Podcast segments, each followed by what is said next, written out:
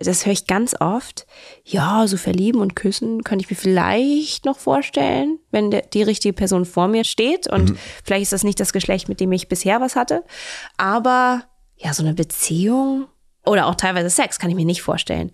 Und da muss ich auch einfach sagen, klar kannst du dir das nicht vorstellen. Natürlich kannst du dir das nicht vorstellen. Woher auch? Wenn es so viele Romantic Comedies gäbe über bisexuelle Menschen, wie es über Heteromenschen gäbe, könntest du dir das wahrscheinlich schon vorstellen, wie das aussehen könnte. Und auch dann vielleicht für dich selber. Aber wir sehen ja nur die eine Version.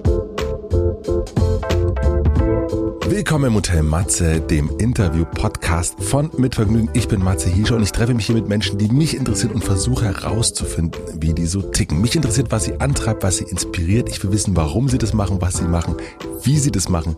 Ich möchte von ihnen lernen. Ihr sollt von ihnen lernen und natürlich eine gute Zeit im Hotel Matze haben. Bevor ich euch meinen heutigen Gast vorstelle, möchte ich euch zuerst den Werbepartner vorstellen. Mein heutiger Werbepartner ist Heineken. Wie ihr wisst, trinke ich das Heineken 00. Das ist das Heineken, das genauso wie ich ohne Alkohol auskommt. Und was mich gerade sehr, sehr freut, ich bekomme in letzter Zeit wieder häufiger Fotos von euch oder von ehemaligen Gästen oder von Freunden, Freundinnen, die, wenn sie ein Heineken 00 trinken, an mich denken und dann auch schreiben, stimmt, das schmeckt ja wirklich gut. Und dazu stehe ich nach wie vor. Ich trinke das Heineken 00. Nicht nur, weil sie ihr Werbepartner sind, sondern weil das Bier mir wahnsinnig gut schmeckt. Gerade jetzt, wenn der Sommer kommt, schmeckt es umso besser. Vielen herzlichen Dank an Heineken für die Werbepartnerschaft. Und nun zu meinem heutigen Gast. Mein heutiger Gast ist Julia Shaw. Julia Shaw ist Rechtspsychologin, Forscherin und Autorin. Einem breiten Publikum wurde Julia 2016 bekannt, als ihr erstes Buch Das trügerische Gedächtnis zum Thema Erinnerungsforschung erschien. Damals widmete sie sich intensiv der Frage, wie sehr wir unseren eigenen Erinnerungen trauen können und wie leicht die zu verfälschen sind. Ihr zweites Buch Böse erschien 2018 und beschäftigt sich mit dem, Überraschung, Bösen. In jüngster Zeit hat sich Julia allerdings mit einem Thema auseinandergesetzt, das man von einer promovierten Rechtspsychologin eher nicht erwartet. Bisexualität. Vor etwa vier Jahren hat sich Julia öffentlich als bisexuell geoutet und begonnen zu dem Thema zu forschen. Und obwohl wir augenscheinlich eine immer offenere, tolerante Gesellschaft geworden sind und immer noch werden, hat das Thema Bisexualität bis heute keinen wirklichen Platz im gesellschaftlichen Diskurs. Wir haben darüber gesprochen, warum bisexuelle Menschen bis heute stigmatisiert sind und weshalb sich immer noch sehr wenige Menschen als bisexuell outen. Wir sprechen über Vorurteile. Ich wollte von ihr wissen, was es für sie bedeutet, für dieses Thema in der Öffentlichkeit Stellung zu beziehen. Was macht es mit ihr ganz persönlich, mit ihrer Wahrnehmung und was wünscht sie sich für die Zukunft? Welche Fragen sollte man ihr stellen? Ein Thema, das mich auch sehr interessiert hat. Ich wollte wissen, wie es um Julias eigene Erinnerungen steht und warum die Vergangenheit für sie eine eher untergeordnete Rolle spielt. In unserem Gespräch geht es trotzdem auch um Julias Aufwachsen zwischen Köln und Kanada, um das vermeintlich Gute und Böse im Menschen, was es ja nicht gibt, und das sowohl als auch das Leben dazwischen, könnte man sagen. Ich wünsche euch viel Vergnügen im Hotel Matze mit Julia Shaw.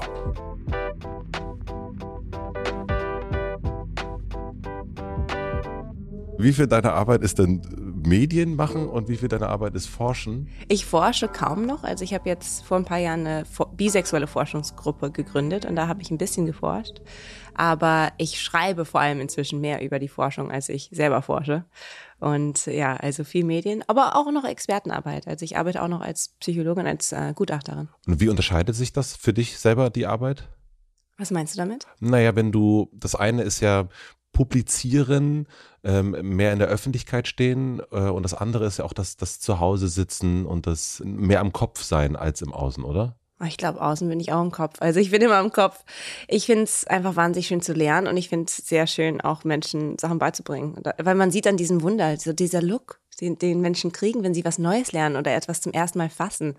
Die, ich habe da so Empathie mit, weil ich das selber auch so genieße. Und ich finde das so schön, das zu sehen in anderen Menschen. Also ich glaube einfach, ich, ich gehe auch immer wieder an die Uni. Also ich habe ja auch gerade wieder einen Master ab absolviert, weil ich, ich queer, kann irgendwie nicht weg. In Queer Theory, ne? Queer History. Queer, queer History, ah, Queer History. Du hast dein Buch äh, endet mit dem Satz äh, von Hermann Hesse, ich lebte ganz in der Wonne des Entdeckens. Wann hast du das letzte Mal was Neues entdeckt? Jeden Tag. Na, aber was ist, also ja, jeden Tag entdeckt man was Neues, aber was ist was Neues, was, was du entdeckt hast, was du glaubst, was auch bleibt? Ich meine, das Größte ist natürlich äh, zum Thema Bisexualität habe ich ja wahnsinnig viel entdeckt jetzt und das bleibt definitiv, also in mir selber auch drin, hoffentlich auch in der Welt, hoffentlich lesen Menschen auch dieses Buch. Aber ich habe halt gelernt, dass es eine Bi-Geschichte gibt, dass ich einen Platz in der Welt habe, dass was ich habe nicht äh, so unnormal ist, wie es vielleicht manchmal dargestellt wird. Und das gibt mir auch eine wahnsinnige Stärke. Also es hat mir wahnsinnig Spaß gemacht, dieses Buch zu schreiben. Ähm, Bi, was ja jetzt erschienen mhm. ist. Und ich, es war ja auch so ein Projekt, so ein, so ein Liebesprojekt. Ich habe jetzt, beim letzten Mal ging es um das Thema Böse, Böse jetzt ja. Liebe. Mhm. Muss man ja alle mhm. Gefühle mal abdecken. Aber tatsächlich geht es ja darum, dass ich auch einfach, ja, ähm, Verständnis aufrufe für Menschen, für mich, aber auch für, für mich selber, also in mir selber, also dass ich diese Fragen beantwortet bekomme, aber auch, dass ich anderen hoffentlich helfe, die vielleicht die Zeit nicht haben, drei Jahre so ein Buch zu schreiben. Wann macht dir das Neue Angst? Wann macht mir das Angst? Das Neue? Uff. Selten. Also einfach du, hast keine Angst vor, vor neuen Sachen? Doch, ein bisschen. Also ich habe Angst vor Erscheinungen. Also das hört sich jetzt komisch an. Also das Buch zum Beispiel, bei allen Büchern muss ich dazu sagen, und auch bei Sachen, wo ich die Kontrolle nicht habe, muss ich, ich kriege auch manchmal Panikattacken. Also so, so ganz, ne, ohne Angst bin ich auch nicht. Ich habe auch manchmal Angstzustände, habe ich auch in der Pandemie leider entwickelt, ähm, wie wahrscheinlich viele andere auch. Und ähm, ja, Angstzustände und Panikattacken kriege ich manchmal, wenn ich die Kontrolle nicht habe darüber, wie ich geschnitten werde. Und ich habe halt Angst, oh, das hört sich doof an, aber schon ein bisschen vor Trollen. Also das, es kann einen so zerstören online, wenn man so ein Buch rausbringt oder kommt ganz viel Hate. Weil das muss ja auch alles absorben. Das ja. ist ja dann auch Teil. Und das will, man will ja eigentlich nur was Schönes mit der Welt teilen und dann kommt so ein Hass. Und es ist jetzt nicht passiert, aber ich habe immer, immer Angst, dass es passieren könnte. Also du hast das noch nicht erlebt, aber hast Angst davor. Ich habe genau. Und das und die Panikattacken hast du auch aufgrund von Angst vor etwas, was sein könnte. Richtig. Interessant, oder? Ja. Wie erklärst du dir das als Psychologin? Ja, ist ja, ist ja richtig. Also nicht die Panikattacken, das ist too, too much. Mhm. Aber dafür ist ja, sind, ist ja Angst. Also Angst ist ja dafür da, dass wir vorbereitet sind für Sachen, die passieren könnten. Mhm. Und also das ist funktioniert, das System funktioniert prima. Und es könnte mir ja was passieren. Nicht physisch, aber psychologisch vor allem. Ich meine, physisch auch, aber psychologisch vor allem, wenn ich attackiert werde. Und das könnte ja auch theoretisch meinen Beruf zerstören, wenn ich jetzt so ein Buch geschrieben habe, das totaler Blödsinn ist. Ähm, und ja, also das kann ich ganz einfach erklären. Dafür ist es da und es funktioniert auch, also, aber bei mir ist, die, ist halt erhöht. Und die Angst ist einfach, äh, würdest du aber sagen, ist, ist ein, ein gutes, ist auch richtig, dass die da ist? Ja, Angst ist ganz wichtig. Ja. Ja, klar, sonst würden wir uns auch ständig verletzen, sonst würden wir ganz viel Blödsinn machen, den wir nicht machen sollten. Also Angst ist ein ganz wichtige, eine ganz wichtige Emotion, aber so unkontrollierbare beziehungsweise so überwältigende Angst und deswegen die Panikattacken, das, da kann man ja nicht mit funktionieren. Also ich bin jetzt auch zum ersten Mal in der Therapie, muss ich sagen. Und warum machst du es dann trotzdem? Man könnte ja auch sagen, oh, da habe ich jetzt echt Angst vor und mir geht's ja eigentlich ganz gut. Ich habe einen guten Job, ich äh, habe bestimmt eine schöne Wohnung. Ähm, süße Katze. Eine süße Katze, äh, eine eingetragene Partnerschaft. Tollen Partner. Ja. Ich, ein Haus voller Liebe. Ein Haus voller Liebe. Und dann gehe ich aber raus und ähm, sage, here I am. Ja. Ich, ich, könnte komisch geschnitten werden, ich könnte komisch wahrgenommen werden und das könnte in Hass kippen. Warum machst du es trotzdem? Ich finde es, es macht mir auch Spaß. Also wie gesagt, ich finde es ja auch schön zu sehen, was man alles so erreichen kann, wenn man Menschen erreicht und Menschen auch mit Themen, also ihnen, mit Themen, mit ihnen über Themen spricht, die, über die sie vielleicht nicht so oft sprechen oder denken und dass sie dann da wirklich auch Neues in sich selber entdecken. Also es macht mir mehr Spaß, als ich Angst habe, sonst würde ich es nicht tun. Ja. Und ich glaube auch, dass, also Wissenschaftskommunikation ist wichtig und das machen nicht genug, finde ich. Also ich, ich wünschte mir, es gäbe mehr WissenschaftskommunikatorInnen, mhm. aber ähm, ja, es macht mir auch, es macht mir schon mehr Spaß als Angst. Warum hat es aber so lange gedauert, dass du dich mit dem Thema Bisexualität nach außen traust. Also es ist ja für dich schon ein langes Thema. Ähm, ich habe gelesen, dass du dich, äh, dass deine erste Freundin, deine erste Partnerschaft eine Frau war, dass du dich, ähm, dass auch das Outing äh, mit, mit der Mama irgendwie relativ einfach war und es für dich ein sehr wichtiges Thema ist, wie man jetzt lesen kann und sehen kann. Und das hast du mir auch gerade schon erzählt, bevor das Mikro an ist, wie schön das jetzt ist, in dieser Welt auch zu sein. Aber warum hat es so lange gedauert? Es hat so lange gedauert, weil ich, äh, na gut, na gut, ich habe doch Ängste, na gut. Wovor hast du Angst? Gar nichts. Nix, nix, gar nichts und jetzt boom, Ängste. das, das, das, das. Ähm, auch da habe ich mir Sorgen gemacht, äh, was die Wahrnehmung angeht von ähm, mir und auch der Wissenschaft, über die ich dann sprechen möchte. Ich will ja nicht nur die bisexuelle Frau sein, ich will ja vor allem eine Wissenschaftlerin sein und ich will vor allem auch über diese Themen sprechen. Und Bisexualität, also ich habe mich ja in dem zweiten Buch, im Böse. Hast du dich geoutet? Habe ich mich geoutet, genau. Und da ging es ja um Sichtbarkeit und um halt Menschen, die Straftaten begehen gegenüber LGBT plus mhm. Menschen. Ja. Und ich habe halt da auch schon in das zweite Buch dann geschrieben, es ist halt wahnsinnig wichtig, dass wir sichtbar sind, weil es ist schwieriger, Menschen zu entmenschlichen, wenn man sie kennt. Und wenn man weiß, ach, meine Tochter ist doch auch bi. Mhm. Oder mein Sohn ist doch schwul. Oder ich bin schwul oder ich bin trans. Mhm. Äh, und das ist dann einfach viel schwerer zu sagen, ich hasse diesen Menschen, ich will jetzt die Todesstrafe zum Beispiel für Homosexualität ähm, unterstützen. Also das ist mir wahnsinnig wichtig und ich war halt nicht sichtbar. Mhm. Und das habe ich, ist mir dann in dem Moment auch, es war mir dann too much, dass ich nicht selber sichtbar bin und allen sage, seid sichtbar. Also habe ich es dann da reingeschrieben. Aber das war auch ein, ein langes Gespräch mit meinem Lektor, ob ich das machen sollte, weil ich, ich, ich meine, die Angst vor Treuen ist auch nicht ohne. Also ich habe auch schon alles von äh, Hate-Mail bekommen, ja, dass ich, dass irgendwer mich umbringen will, dass sie mich ver vergewaltigen. Das ist ein ganz beliebtes Thema. Ähm, und dann kommen äh, in den Kommentaren natürlich darf man ja nie lesen, aber da kommen dann auch so Pile-ons, wo dann ganz viele Männer im Internet schreiben, dass sie mich ja super gerne äh, vergewaltigen würden. Und das, also ich musste auch unter einem TED Talk, das ich gemacht habe, über Diskriminierung und Belästigung am Arbeitsplatz tatsächlich, und da, wir mussten die Kommentare ausmachen, weil das auch, es sollte ja ein, ein Safe, das ist ja ein, ein, Topic natürlich, was ganz wichtig ist und wo dann auch Menschen hingehen, die vielleicht selber Opfer sind von sowas und dann lesen die sowas unter einem Video. Das geht ja gar nicht. Also, aber ich bin halt schon sexualisiert als Frau und als Wissenschaftlerin und dann auch noch online.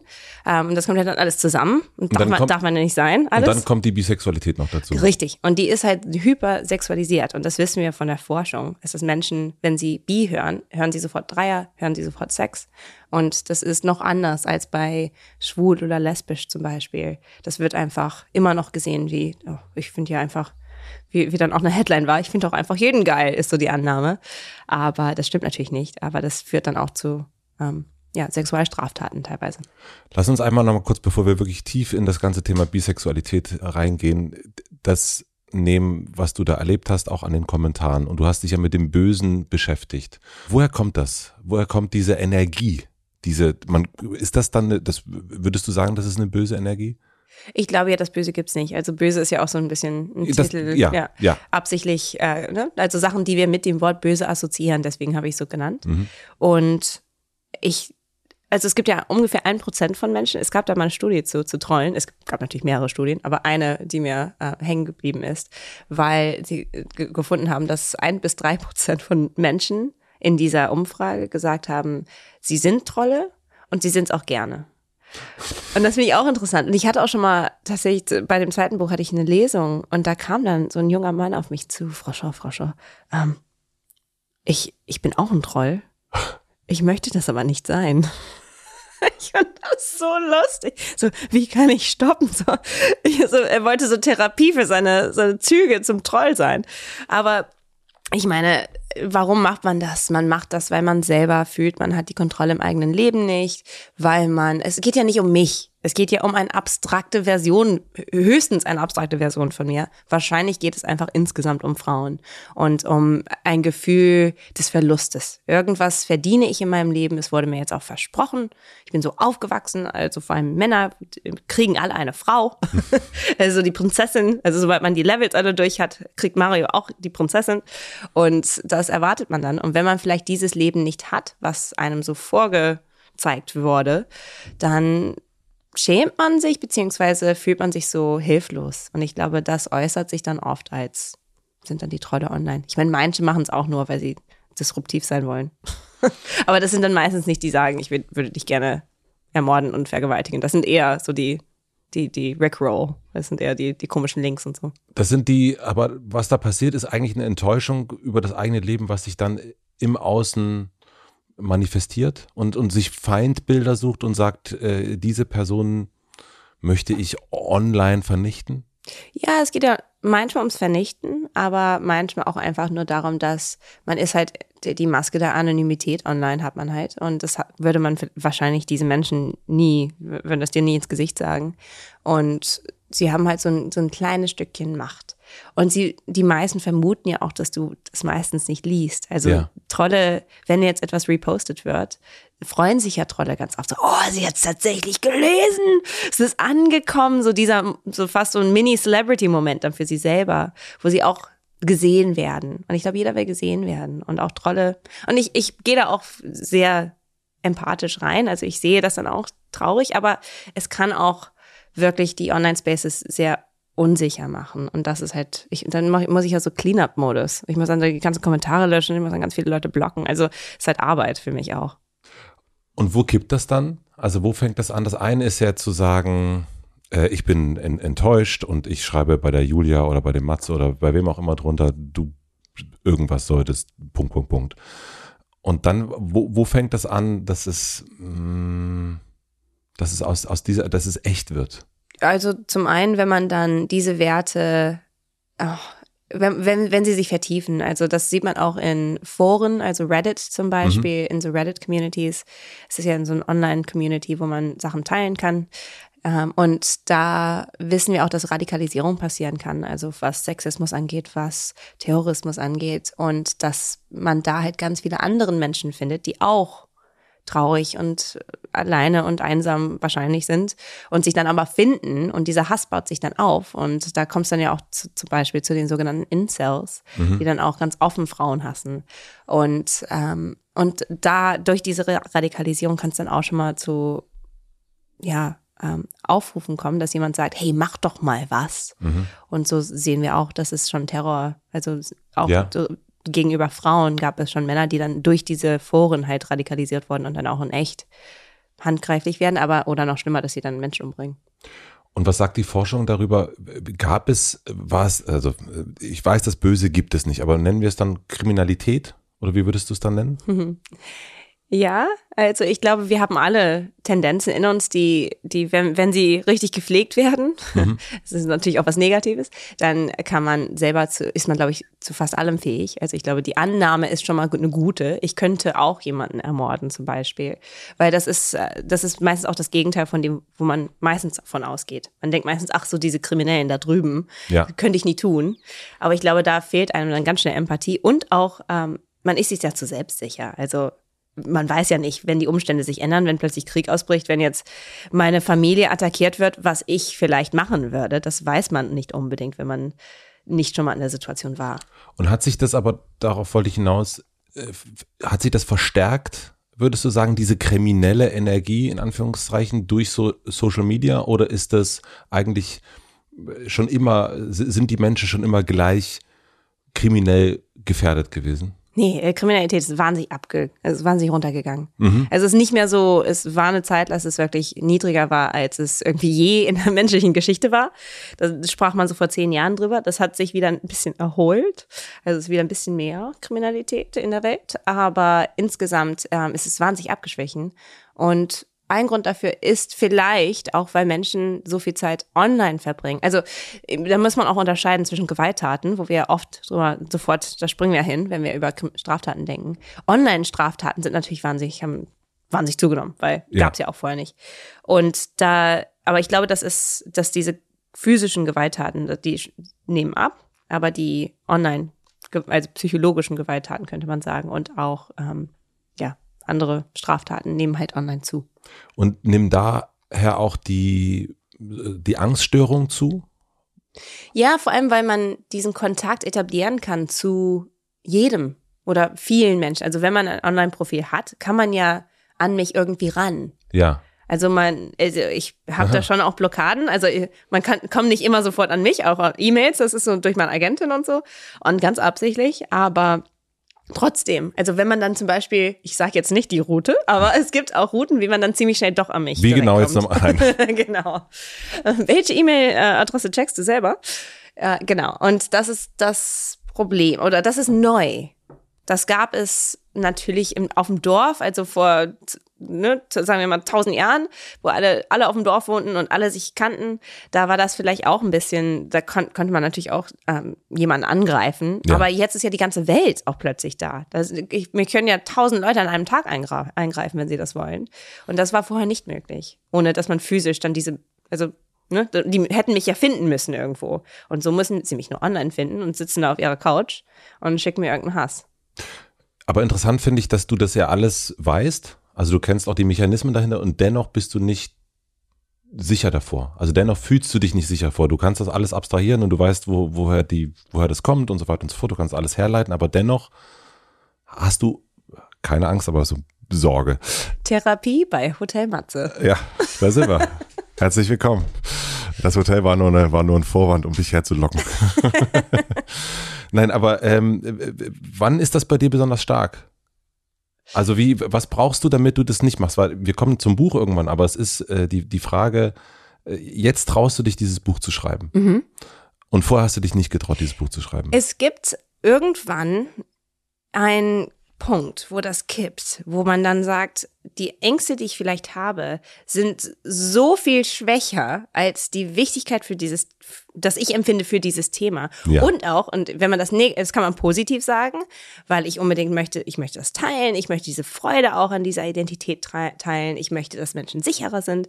Es gibt auch das Negative, und zwar, ich habe auch Angst, dass sich das ändert. Also zum einen die Menschenrechte und die Rechte, die wir haben zum Thema LGBT, sind nicht sicher. Die können auch wieder rückgängig gemacht werden. Das und dann sieht ist klar, man auch. Die ist ja. Mhm. Richtig. Und auch einfach, dass ich, ich selber dann auch wirklich zum Beispiel ins Gefängnis kommen könnte. Also dass, dass der Staat mich dann verfolgen könnte und auch alle, die so sind wie ich, was da gibt es ja wahnsinnig viele von uns. Und ähm, das ist auch eine Art Angst. Aber ich handle nicht aus dieser Angst. Es ist schon, aber es gibt mir schon auch Feuer, dass ich das sehe. Und wenn man sich die Welt anguckt, die meisten bisexuellen Menschen leben nicht in einem Umfeld oder in einem Land, wo sie sicher sich selbst sein können. Und da müssen wir einfach weiterhin dran arbeiten. Und wenn ich mein Privileg dafür nicht benutzen kann, andere, anderen zu helfen, dann wofür, also ist es doch total verschwendet. Mhm. Verstehe ich. Hast du Lust, noch ein bisschen über das Kriminelle zu reden? Darf ich dich dazu noch ein paar Sachen Wenn du fragen? möchtest. Ja, super. Ähm, weil es mich sehr interessiert auch. Äh, weil ich noch nicht so richtig verstehe, also nur gibt es ja Menschen, die kriminelle Handlungen machen. Manche, und ich verstehe nicht so richtig, und es machen ja auch Menschen, denen es offensichtlich gut geht. Mhm. Die wohlhabend sind, die eine Familie haben, die glücklich sind.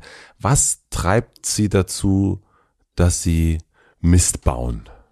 Um das jetzt mal so ein bisschen abzuschwächen. Und ich rede nicht von, äh, ich, ich habe den Ehemann oder die Ehefrau zerstückelt, sondern so ein bisschen, naja, hier ein bisschen da was hinterziehen, dort ein bisschen und dann wird es ein bisschen mehr und so weiter. Also was, was bringt den Menschen dazu, das zu tun? es, es, kommt echt drauf an, über welche Straftaten wir reden. Also bei Geldsachen ist es oft eine Mischung aus Gier, also ich möchte einfach mehr haben, mhm. und die Idee, dass es da nicht wirklich Opfer gibt. Also, dass man, man klaut ja Sachen. Es ist ja nicht, ich attackiere ja nicht den Menschen. Ich klaue ja nur seine Sachen. Und dementsprechend, vor allem bei finanziellen Sachen, ist ja noch, noch schlimmer manchmal, dass so, es gibt ja keine wirklichen Victims. Also es gibt ja keine Opfer. Ist ja nur die Bank. Oder mhm. ist ja nur, oder der ist ja eh reich. Und, und reich ist auch Perspektive Sache. Also, das sieht man auch zum Beispiel auf meinem äh, Podcast Bad People äh, auf dem BBC. Ist ja auch ein True Crime mhm. Podcast. Mhm. Da sprechen wir auch über, ist in der Science Unit, mhm. also ist tatsächlich Wissenschaft, True Crime in der Wissenschaftsabteilung vom BBC. Und da bringe ich dann auch ganz viele Forschung mit rein. Und ähm, da haben wir ein Interview geführt mit einem, äh, das ist äh, der, der baitet, ähm, die, ähm, die, äh, ein Scam-Baiter heißt er.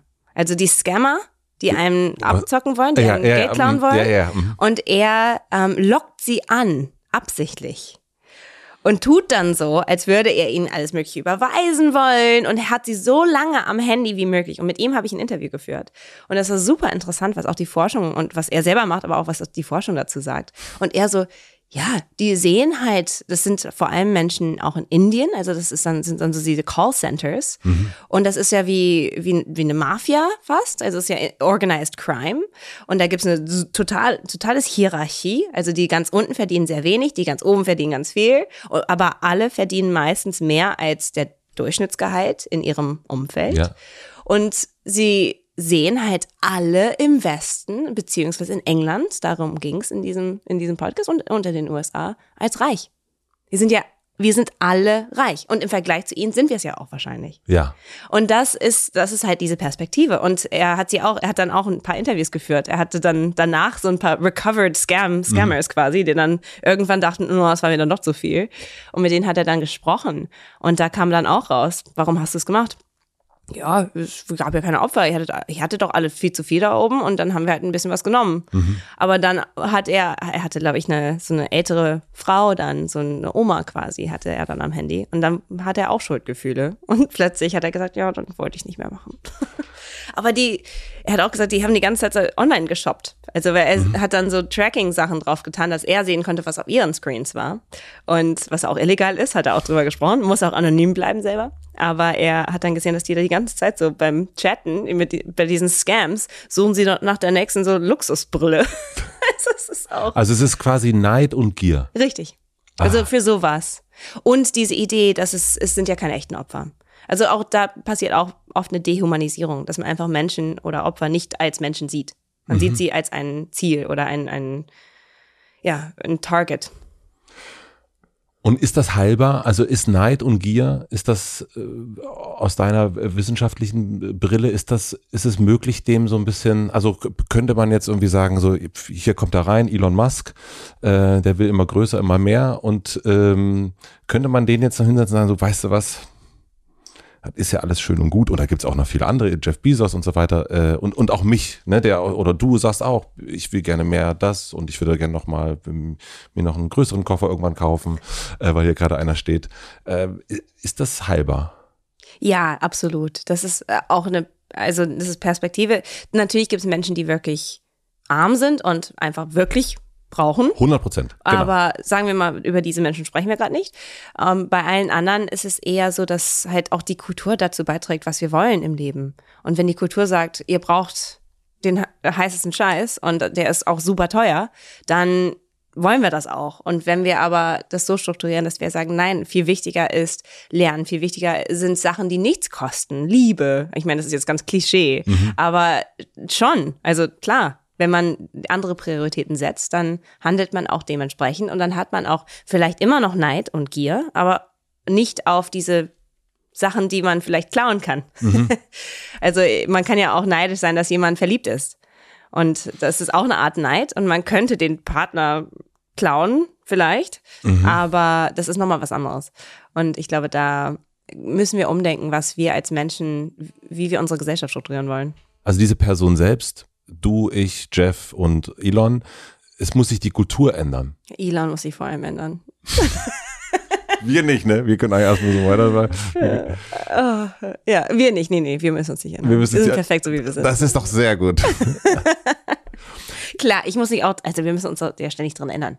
Also ich muss mich da auch ständig dran erinnern, dass das, was wirklich wichtig ist im Leben. Und Was- dass es nicht die Sachen sind, nicht Dinge sind.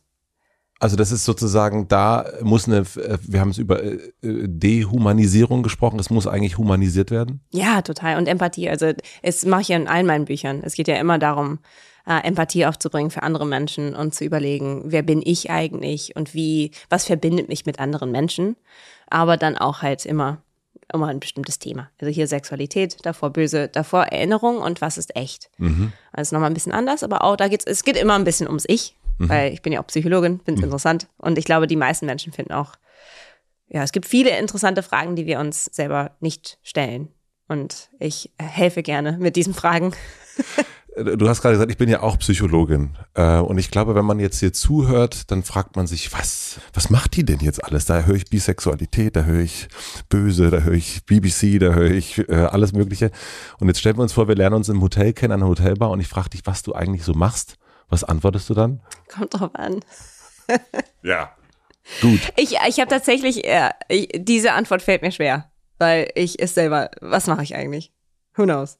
Äh, ich mache ganz viel. Also ich, ähm, aber hauptsächlich, ich, ich mach, das ist das Einzige, was ich weiß. Ich mache viel. Ja. Aber äh, Wissenschaftskommunikatorin ist, glaube ich, das Beste. Hauptjob im Moment. Wissenschaftskommunikatorin. Und jetzt bin ich ja, also du bist Psychologe und ich bin Hobbypsychologe. Ähm, du, du bist mein Therapeut. Also wie dein Therapeut. Äh, jetzt, jetzt gehen wir mal tatsächlich natürlich in die Kindheit, logischerweise, äh, die, die Herkunft.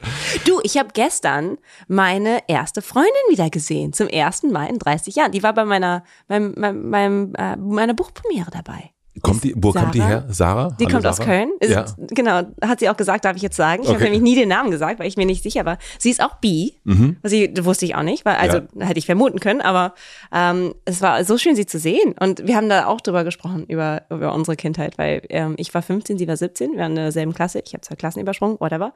Ähm, aber wir da haben wir, ich, ich konnte mich da nicht so ganz dran erinnern, wie wir uns, ob wir uns geoutet haben, wie wir dann darüber gesprochen haben, ob ich das Wort schon wusste, bi, Mhm. weil das, ich konnte mich da gar nicht dran erinnern. Und sie, ja, ja, das hast du mir beigebracht.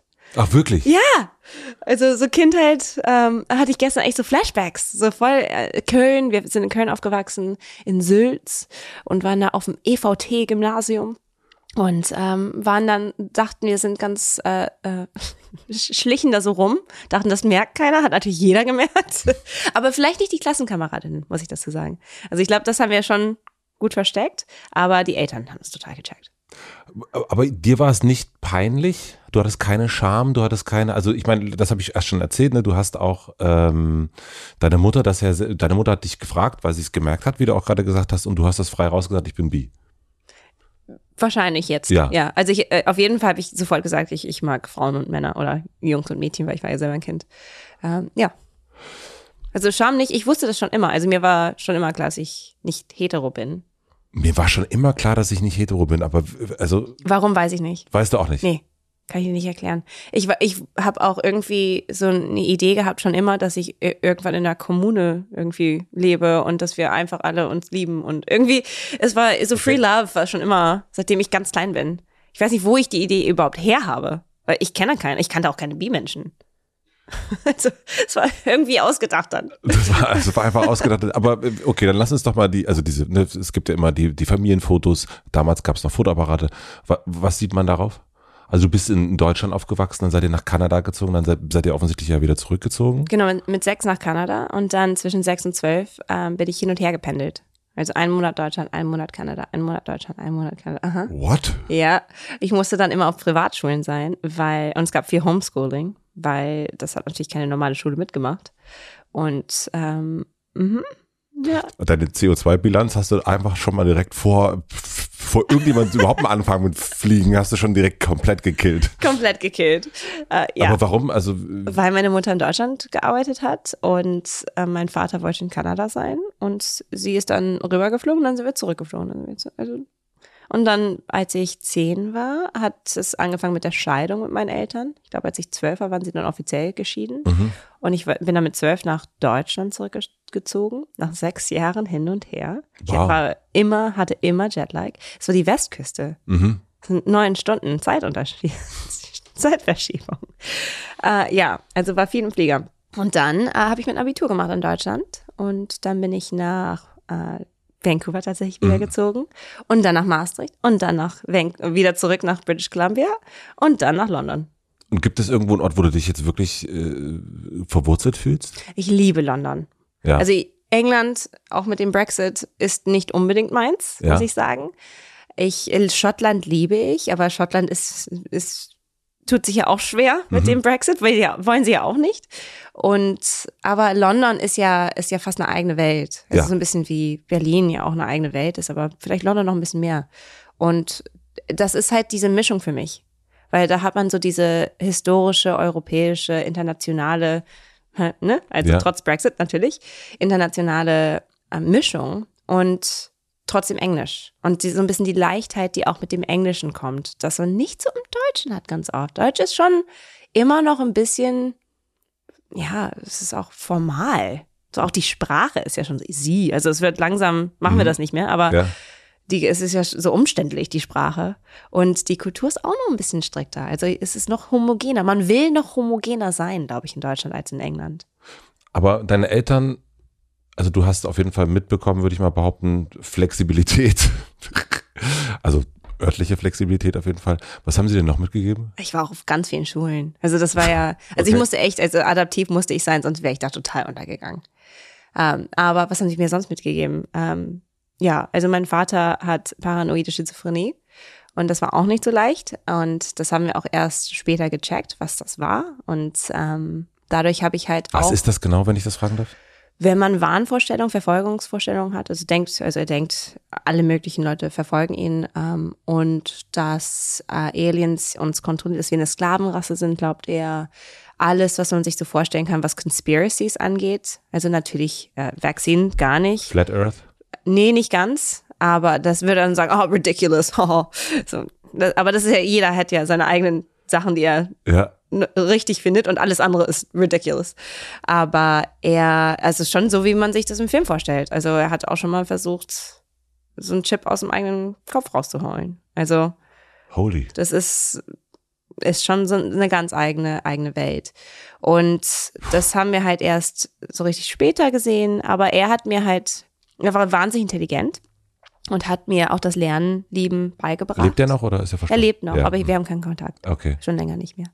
Und er äh, hat mir auch Schachspielen beigebracht. Ich habe Schachturniere gespielt, mhm. ich habe Taekwondo-Turniere gemacht und das hat er mir alles gegeben. Und er hat mir vor allem aber auch gegeben, den, das Wissen, dass es unterschiedliche Realitäten gibt. Und mhm. das hat dann meine ganze Karriere beeinflusst. Äh, unterschiedliche Realität, also dass es nicht die Wahrheit gibt? sondern nur die eigene. Nur die eigene. Aha. Also es gibt schon auch die, also man, man, spricht ja meistens, wenn man Wahrheit sagt oder Fakten sagt, über Sachen, die mehrere Menschen auch wahrnehmen. also da gibt es schon auch einen Unterschied, aber äh, die wichtigste Realität ist die eigene für einen selber. Und ist das Wissenschaftlerin werden, hat es damit zu tun? Dass du das dann, ähm, also ich meine, auch Wissenschaftskommunikation ist ja im Grunde auch zu, also so auch Menschen, die jetzt nicht daran glauben, die vielleicht an Chips im Kopf glauben oder was auch immer es ist, das haben wir jetzt durch die Pandemie, ist ja die Wissenschaft äh, die äh, Wissenschaft. Die eine. Die eine Wissenschaft. Wissenschaften. Äh, die, äh, die Wissenschaften ist ja äh, Popkultur geworden, könnte man sagen. Also plötzlich ist in, in, in Drosten ist ein Star, ja, und, und ist ein, ist ein Popstar eigentlich. Es gibt äh, Frauen, die ihn, die, die Bilder von ihm haben. Ähm, das ist doch super. Das ist total super, natürlich. Ähm, aber was hat das mit, dem Grund, also ist das für dich auch ein Grund, das zu machen, zu sagen, so ich möchte auch diese Menschen äh, die vielleicht Flat Earther sind, von einer, von einer anderen Wahrheit, eine andere Wahrheit zeigen? Nee, es geht eher darum zu erkunden, was ist eigentlich, also da ging es ja auch in dem ersten Buch, ne? mhm. also das war ja das Thema des ersten Buchs, könnte man sagen. Also es ging um Erinnerungen, aber vor allem falsche Erinnerungen. Und falsche Erinnerungen sind halt Erinnerungen von Sachen, die nie passiert sind oder nicht so, wie wir wie wir glauben. Aber dennoch können sie ein großer Bestandteil unserer Identität sein. Also wenn ich glaube, ich habe was Traumatisierendes erlebt und es ist nicht passiert, dann ist es trotzdem, ich kann trotzdem PTS haben, posttraumatischen mhm. Stress. Mhm. Ich kann trotzdem es als definierenden Moment sehen, obwohl es nicht passiert ist. Also es kann ja wahnsinnig, oder andersrum, wenn ich mich nicht dran erinnere, das ist ja auch wichtig, ähm, dann hat es vielleicht keinen Einfluss, wenn es einen hätte haben können.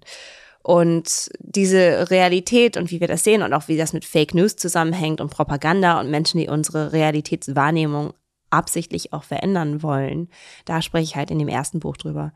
Und das war ja auch meine, meine Doktorforschung. Also ich habe Menschen ähm, eingepflanzt, dass sie Straftaten begangen haben, die nie passiert sind. Und das war natürlich nicht nur, weil ich es kann, sondern das war wichtig für die, für Gerichtssysteme. Also wenn ich vor Gericht jetzt sage, ich kann mich da 100% dran erinnern, der und der war es, ja und das stimmt nicht, dann zerstört man ja auch ein Leben. Also das Leben von dem Menschen, der da ins Gefängnis kommt und un unschuldig ist.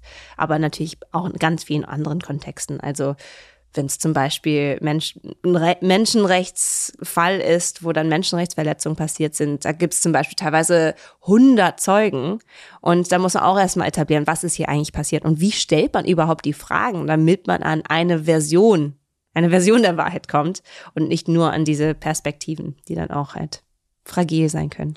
Was hat das mit der Wahrnehmung deiner eigenen Vergangenheit gemacht? Ich hänge eh nicht in meiner Vergangenheit. Also ich denke. Weil du ihr nicht traust?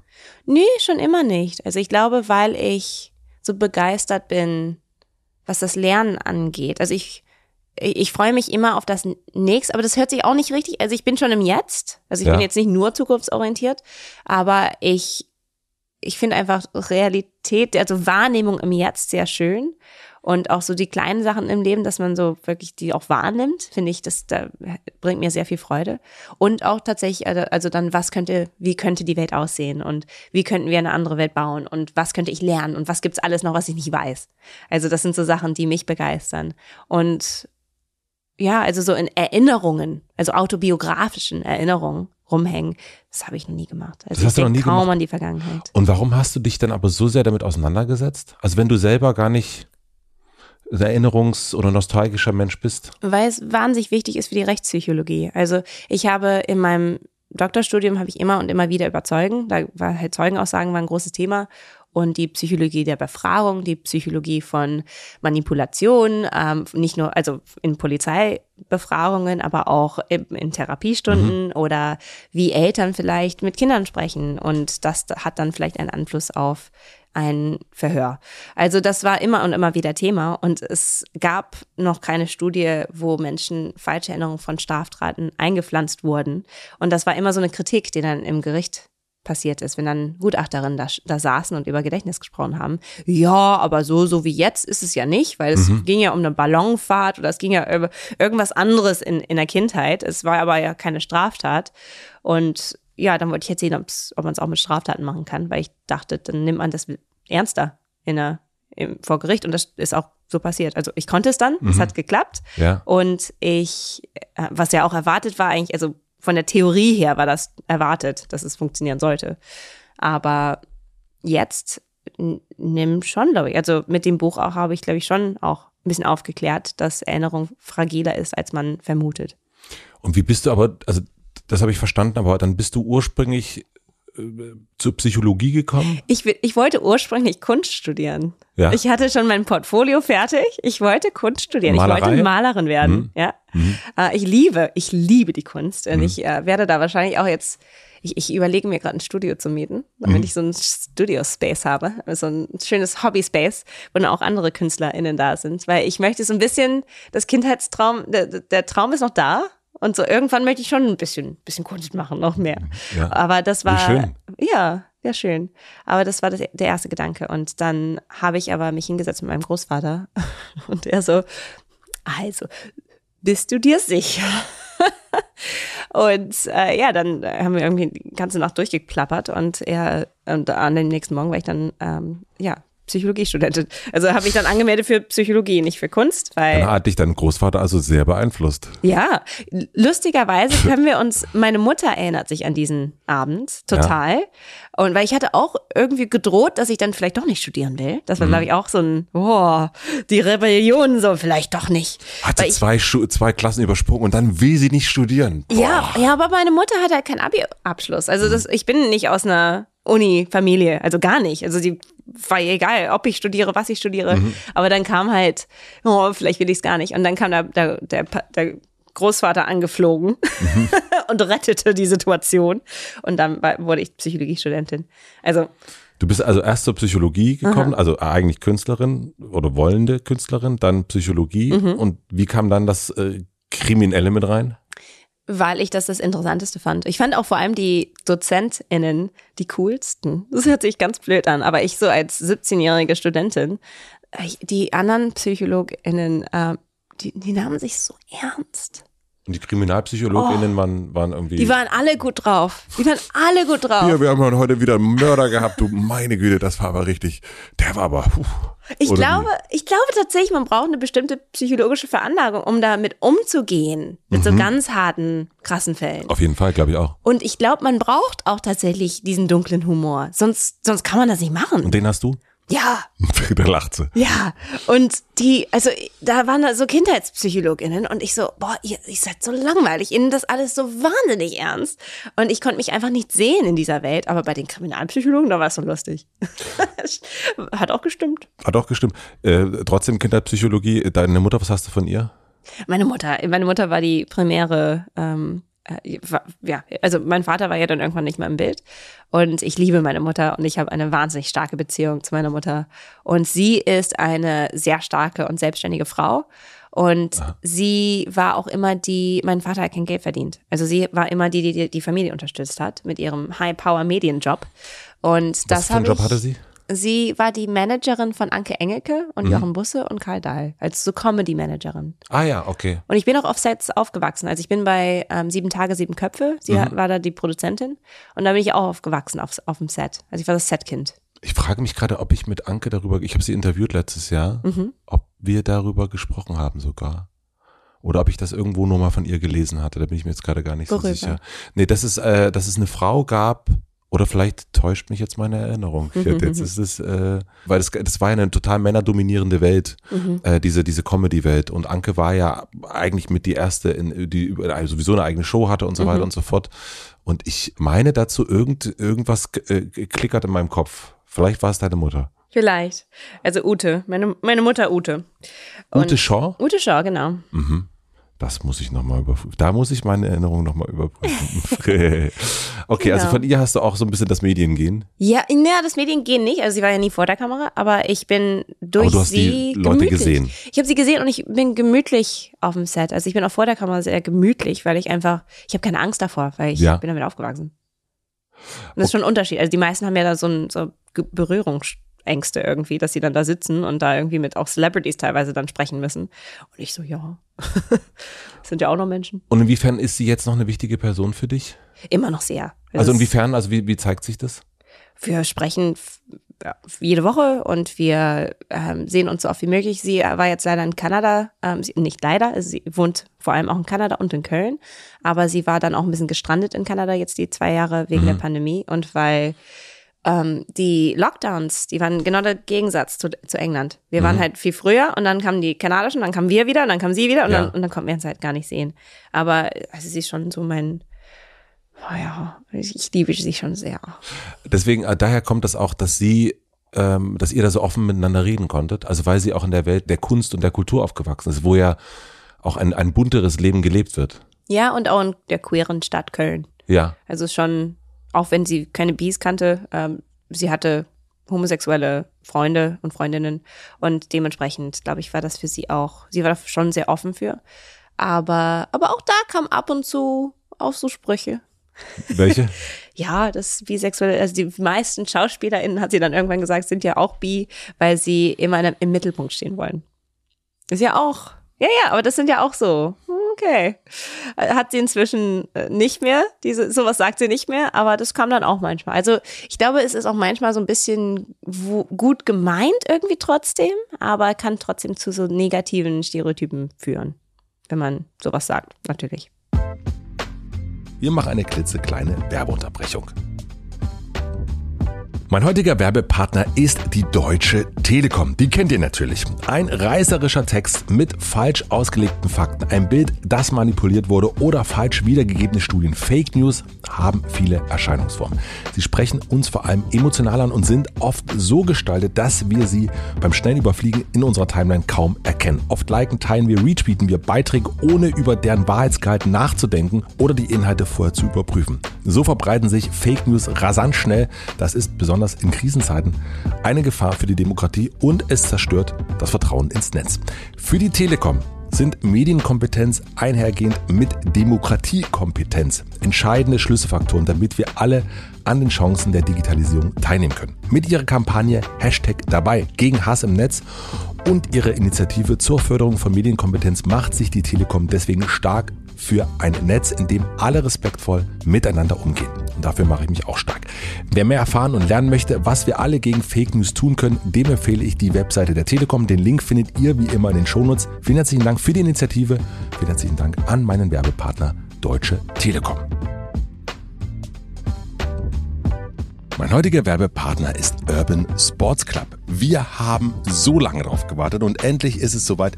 Die Tage werden länger, die Nächte kürzer und wir können die Jacke zu Hause lassen. Perfekt, um aktiv zu werden, das schöne Wetter und die Natur zu genießen und neue sportliche Challenges anzunehmen und ganz nebenbei natürlich fit für den Sommer zu werden. Urban Sports Club zeigt uns, wie wir mit ihrem vielfältigen Outdoor-Sportangebot draußen aktiv werden können. Frühjahrsmüdigkeit, ade. Lasst euch von ihren Outdoor-Sportaktivitäten inspirieren und genießt die Zeit im Freien, zu Land, zu Wasser und in der Luft. Ich werde in den kommenden Wochen endlich mit Boxen anfangen. Das habe ich mir schon lange vorgenommen und dank Urban Sports Club kann ich das auch ganz einfach probieren. Wo auch immer ihr seid, mit Urban Sports Club findet ihr in ganz Europa einen Sport- oder Wellnesspartner in eurer Nähe mit Aktivitäten, die euren Bedürfnissen entsprechen und euch helfen, euch besser zu fühlen. Für weitere Infos zu ihren Partnern, Mitgliedschaften und Sportangeboten klickt einfach mal auf den Link in den Shownotes. Vielen Dank an meinen Werbepartner Urban Sports Club für die Unterstützung. Nun zurück zur Folge. Deine erste Freundin Sarah mhm. hast du gestern getroffen. Äh, wie lange war ihr zusammen? Ein paar Monate. Aber ja. wenn man 15 ist, ist das ja eine Ewigkeit. Also wir waren vielleicht drei, vier Monate zusammen. Und hast du dann danach einen Freund gehabt? Ja. Ja? Ja. Und äh, du hast in deinem Buch geschrieben, dass es dir um die Anziehung geht, eigentlich, dass du danach äh, guckst. Und bist du jetzt soweit, es ging auch um, um, um eine, äh, eigentlich nicht darauf zu achten, welches Geschlecht dein Gegenüber hat. Konntest du das damals auch schon ausblenden? Mhm. Und also das ist ich habe nie eingeblendet. Ja. Ich bin da echt, also ich bin da auch ein schlechtes Beispiel, glaube ich, weil ich glaube tatsächlich viele tracken, irgendwann sehen sie dann so auch oft Mitte 20, also es ist tatsächlich auch eine Identität, wo das Outing und die ähm, Selbstakzeptanz, dass man bi ist, äh, passiert viel später als bei Homosexualität. Also im Durchschnitt sind, glaube ich, die Outings mit 25, also mhm. Mitte bis Ende 20, nicht Mitte bis Ende Teens. Ne? Also mhm. ist ja schon zehn Jahre später. Und ich glaube, das ist hauptsächlich, weil wir darüber nichts wissen. Deswegen habe ich auch das Buch geschrieben, ja. weil die meisten einfach nichts wissen über dieses Thema und weil es stigmatisiert wird und weil es irgendwie als nicht echt gesehen wird. Weil man ist ja doch, doch irgendwie dann im, äh, trotzdem hetero oder trotzdem homosexuell. Also es wird sozusagen gesellschaftlich verlangt, dass man sich entscheidet? Richtig. Und Bisexualität wird oft immer noch gesehen als irgendeine Brücke zwischen den Zweien, also dass man von hetero vor allem zur Homosexualität rüber über diese Bi-Brücke geht. Was für manche der Fall sein kann. Also klar, manchmal muss man sich erstmal umschauen und sagen, hey, wer bin ich eigentlich und wen möchte ich lieben und wen kann ich lieben und attraktiv finden. Aber Bisexualität ist natürlich auch eine eigene Identität. Und das ist ja eine ganze Weile her auch. Jetzt ist es auch ein bisschen, jetzt leben wir da in einer Welt, wo äh, Regenbogenfahnen quasi überall äh, sind. Ähm, wie hat dein Umfeld darauf reagiert damals? Also wie ist, wie hat, wie fand Sarah das, dass du dann, jetzt weiß sie, dass sie bi ist und sagt sie das, aber wie fand sie das, dass danach ein Freund kam und wie fand der Freund, dass das davon eine Frau war? Also wie äh, hat das nahe Umfeld, also die PartnerInnen vor allen Dingen, äh, wie, wie konnten die damit umgehen? Also ich war da nicht immer, also ich war ja, war ja auch nicht in der Schule out und sie ja auch nicht. Und da haben wir auch nochmal drüber gesprochen, dass wir beide uns sehr unsicher waren, vor allem, weil wir beide Frauen waren. Und mhm. dass wir jetzt nicht irgendwie die Gerüchte, Gerüchte, Gerüchteküche, sagt man das? Das finde ich, äh, die irgendwie. Das ist wirklich, das ist ein richtig deutsches Wort. die Gerüchteküche. Ja, man sieht. Das ist ein deutsches Wort. Mhm. Und da wollten wir halt nicht, dass irgendwelche komischen Sachen gesagt werden und Annahmen passieren. Und also wir haben uns da schon ein bisschen vorgescheut. Und das war nicht nur, weil wir zusammen waren, sondern weil wir zwei Frauen waren oder zwei Mädchen. Und ich habe das nicht immer sofort gesagt. Ich habe, ich, ich glaube auch viel, viele Mitglieder meiner Familie wissen das bestimmt jetzt erst zum ersten Mal. Mhm. Hallo Familie. Bin bi. Aber ich habe vor kurzem, beziehungsweise als ich dann jetzt meinen jetzigen Partner getroffen habe, da hatte ich schon initiiert, dass ich im ersten Date sage, dass ich bi bin, weil wenn die damit nicht klarkommen, weil ich war dann teilweise so ein paar Wochen drin in einem in einer Beziehung, habe das dann gesagt und dann ist irgendwie alles implodiert plötzlich, weil dann plötzlich so, ah, kannst doch nicht treu sein. Und und das sehen wir auch aus der Forschung, dass die Assoziationen mit Bisexualität sind, dass sie nicht monogam sein können, dass eine Person nie für sie reichen kann, äh, was ja totaler Blödsinn ist, weil ich weiß nicht, wie identifizierst du dich? Bist du hetero? Ich bin hetero, ja. Du findest ja auch wahrscheinlich nicht nur eine Frau auf der ganzen weiten Welt attraktiv. Mhm, ja. ja. Ja. Also das ist für mich auch, ich finde nicht nur einen Menschen auf der ganzen Welt attraktiv, aber das Geschlecht ist halt egal. Ja. Ich kann trotzdem monogam sein, wenn ich das möchte. Mhm. Also ist, Monogamie ist auch nochmal ein Thema, wo man drüber sprechen kann, aber das ist nochmal ein anderes. Da kann man, da kann man nochmal, da kann man, da, ich habe hier auf, auf Seite 3 steht das drauf. genau, aber das ist ja, aber das sind so die Annahmen und das sind natürlich auch toxische Annahmen, wo dann plötzlich ähm, Menschen sich auch total verunsichert fühlen. Bin, kann ich je genug für dich sein? Und ähm, ist, bist du dann vielleicht eine Schlampe? Also da kommt ja auch sowas, kommt ja dann auch. Also, dass du dann irgendwie viel zu viel Sex haben willst, weil, weil das irgendwie dann auch die Vermutung ist mit Bisexualität. Also ja, Reaktionen waren unterschiedlich. Äh, manchmal sehr negativ und äh, oft, ja, wie geil, kann ich einen Dreier haben. Ach so, okay, die ganz, der, der große Klassiker. Mhm. Ja, aber das war ja dann auch, es ging, ging ja dann um sie, nicht um mich. Also geil, kann ich einen Dreier haben? Das ist dann so auch der ja, Name, das ist irgendwie für den Mann. Was ja auch totaler Blödsinn ist. Mhm. Oder für die Frau. Ja, aber das sagt der Mann in dem Moment nicht. Okay. Der Mann hat dann Porno im Kopf und denkt, super. Aber wie erklärst du das auf der einen Seite, äh, das schreibst du, die Mehrheit der Menschen ist wahrscheinlich bisexuell. Das habe ich gesagt, habe Mhm. ich geschrieben. Würde ich nicht schreiben, tatsächlich. Aber wieso würdest du das nicht schreiben und sagen? Was ist der Unterschied? Weil es kommt drauf an, äh, da, da kommt die Wissenschaftlerin raus, es kommt drauf an, was du mit bisexuell meinst. Meinst du die Identität? Weil dann ist, auf, ist es auf jeden Fall nicht die Mehrheit. Meinst du Menschen, äh, die bisexuelle Fantasien schon mal hatten oder so Kinsey, so ganz groß aufgegriffen, dann sprechen wir über die Mehrheit. Also schon mal Fantasien, schon mal Anziehung gehabt, schon mal vielleicht auch Sex gehabt mit demselben Geschlecht und dem anderen. Oder meinst du, äh, dass sie sich einordnen würden zwischen äh, n- ne, 100% hetero und 100% homo und irgendwo auf einer Skala sind? Also es kommt drauf an, wie du es definierst. Okay, dann lass uns ja, da, guck, da, dann gehen wir nochmal einen, einen Schritt zurück. Äh, lass uns über den Kinsey sprechen. Äh, den hast du auch in deinem Buch drin. Äh, und da gibt es die Skala. Die 1 bis Null. oder 0 bis 6. 0 ist homosexuell und 6 ist heterosexuell. Ich glaube, 0 ist heterosexuell und 6 ist homosexuell. Ja, also 1, also ist, Ja. ist das Spektrum. Und, und kannst du mal erklären, was er, was, was diese Skala, was das beinhaltet? Die Skala beinhaltet, dass man sich einordnet zwischen 0 und 6. Zwischen 0 ist äh, 100% heterosexuell und 6 ist 100% homosexuell und äh, 3 ist in der Mitte. Und da ist dann halt die Frage, nee, doch.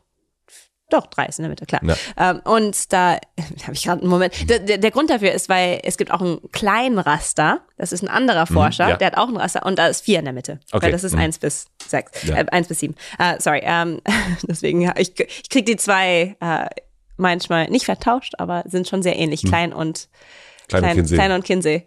Aber Kinsey hat geforscht zum Thema Sexualität in den 40er und 50er Jahren und hat da auch Studien, wahrscheinlich die bekanntesten Studien, die es je gab, zum Thema Sexualität rausgebracht. Und er hat halt gefunden, dass ungefähr 50 Prozent, also die Hälfte der Männer vor allem, ähm, würde er als nicht 100 Prozent hetero oder homosexuell einordnen.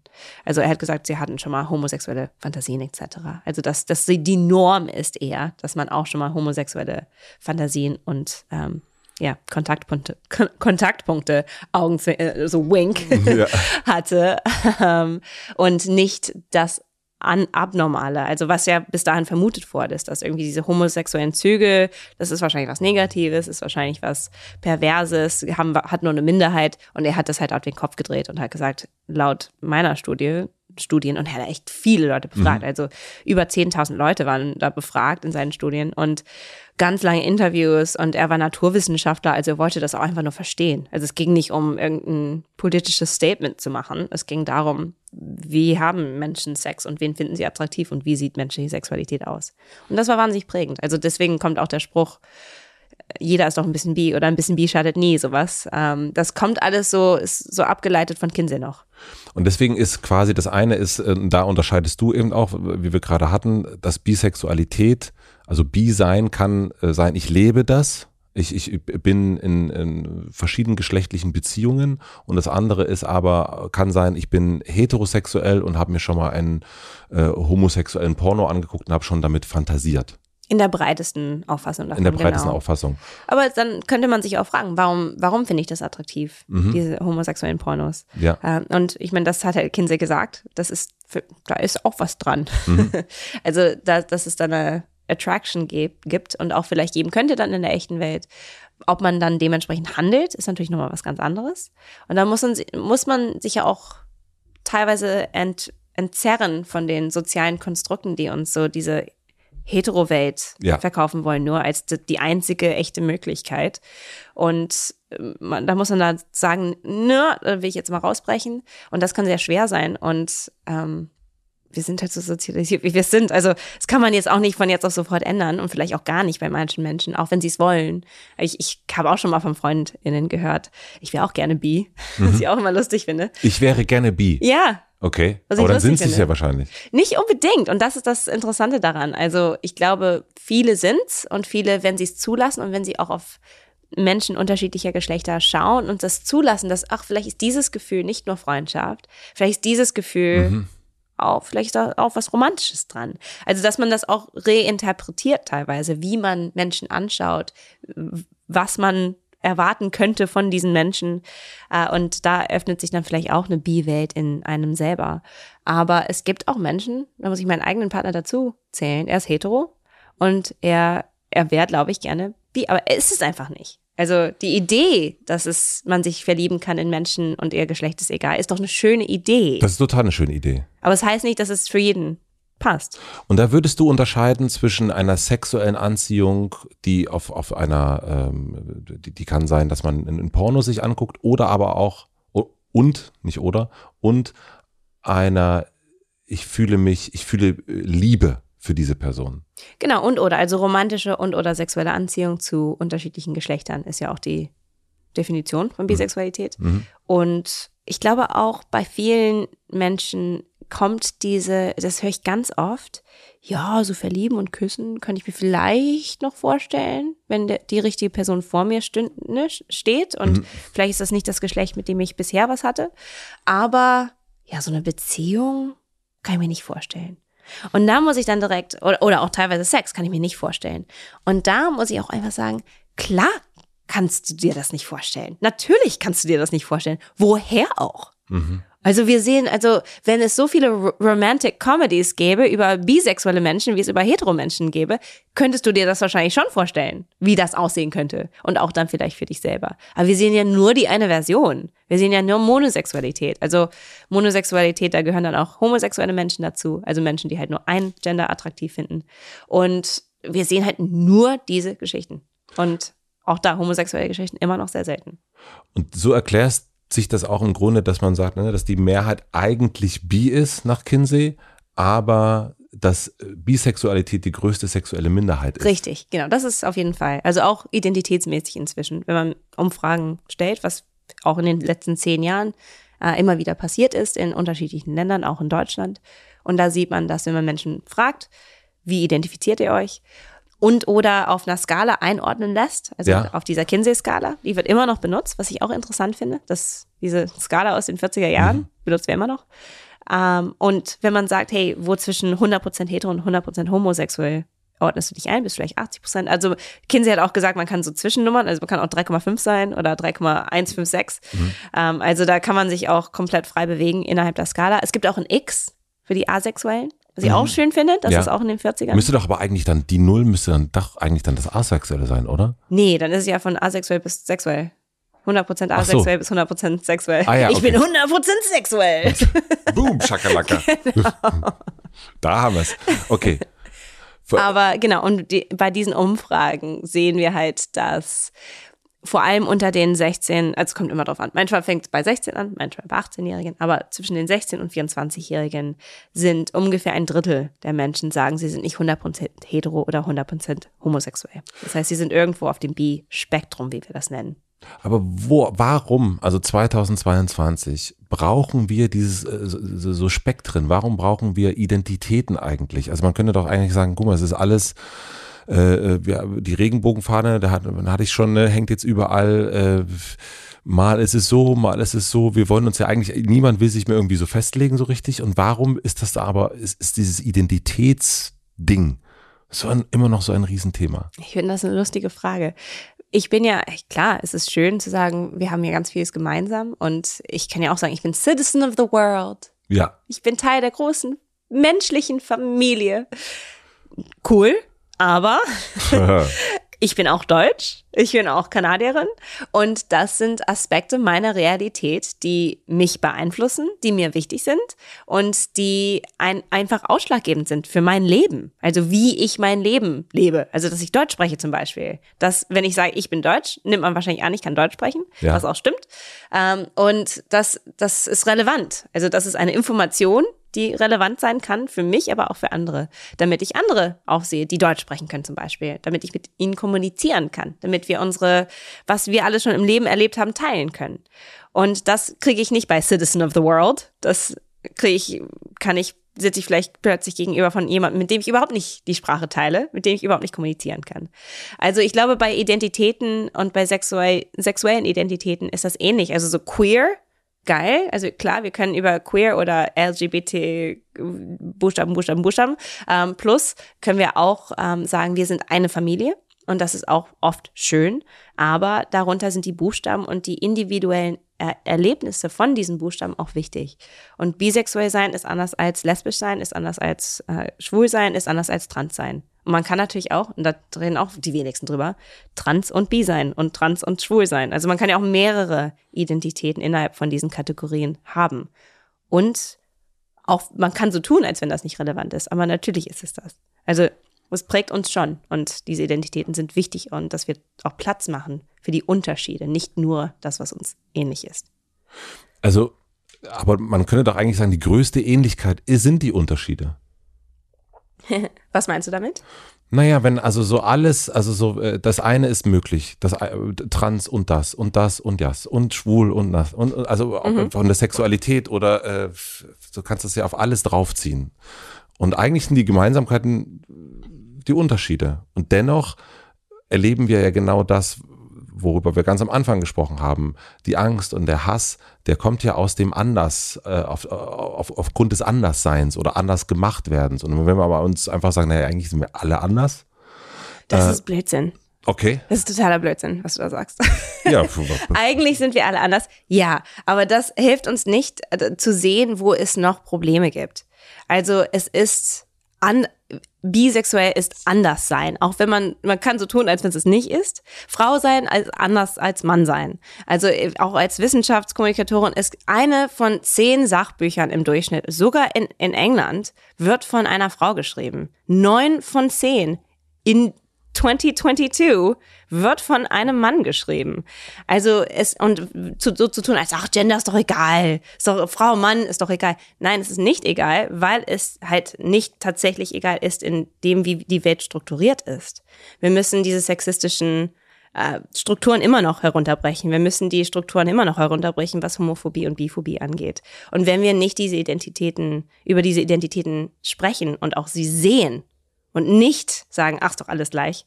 Ähm, wenn wir das nicht tun, dann können wir auch nicht kämpfen für eine bessere Welt, wo diese Unterschiede tatsächlich dann nicht relevant sind. Aber wie sie jetzt strukturiert ist, wir missbrauchen diese Gespräche. Mich wundert, dass du das als großen Blödsinn abtust ähm, oder bezeichnest, denn du bist ja eigentlich ein Beispiel dafür. Also du bist ja ein Beispiel dafür, du sagst, du hast eigentlich das Geschlecht noch nie gesehen, sondern den Menschen. Ah, für romantische und sexuelle Anziehung. Für, für romantische und sexuelle Anziehung.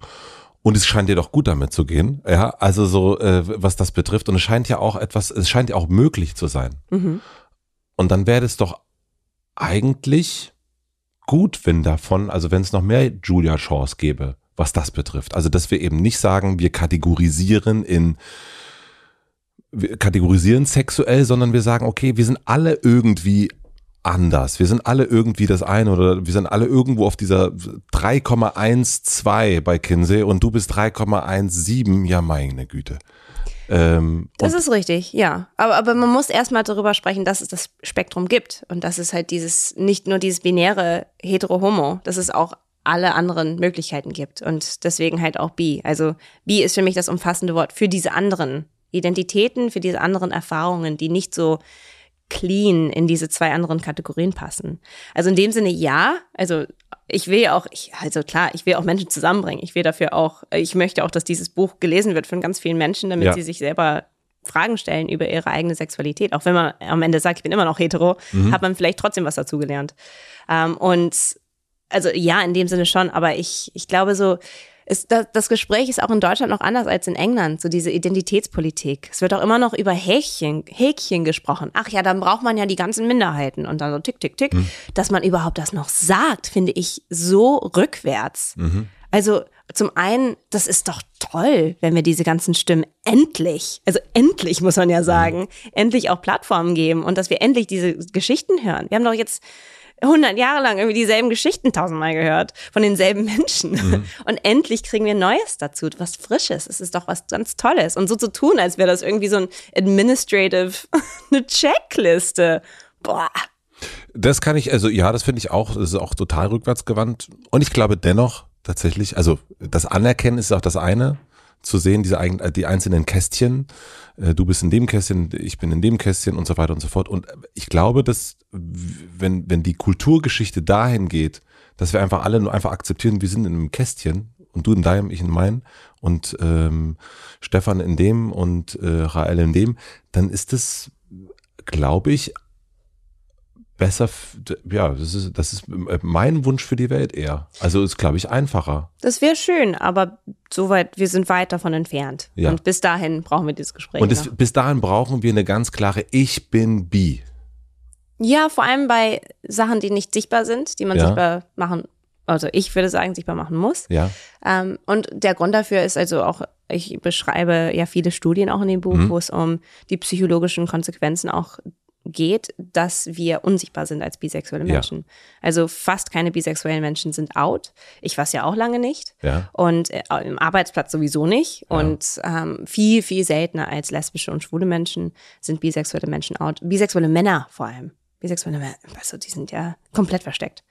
Ähm, ich habe da gestern noch mit einem bisexuellen Mann drüber gesprochen. Er so, ich habe, also ich bin, habe ein Fußballteam und er, er hat er gesagt. Und ähm, da kommen dann immer so, es sind so zwei hom offen homosexuelle Leute dabei. Aber es sind Im so Fußballteam? Ja. Wow. Das ist kein professionelles Fußballteam. Okay, ne? gut. So, so ich wollte gerade sagen. In Berlin. Hallo. Also ähm, und er so, ja, es sind so fünf Männer auch dabei, die dann immer wieder, die kommen dann immer wieder, er ist nämlich auf dem B, ähm, die kommen dann immer wieder so, ja, was machen wir, was machst du dieses Wochenende? Können wir irgendwie irgendwo hin? Also nicht mit ihm dann unbedingt, aber die wollen diese Welt so ein bisschen entdecken. Und er so, ich bin mir ziemlich sicher, die fünf sind alle B und wissen aber nicht, wie sie damit umgehen sollen als Männer, weil es da noch andere Vorurteile gibt als bei Frauen. Also bei Frauen ist die Hypersexualisierung halt, wie ich ja schon erklärt mhm. habe.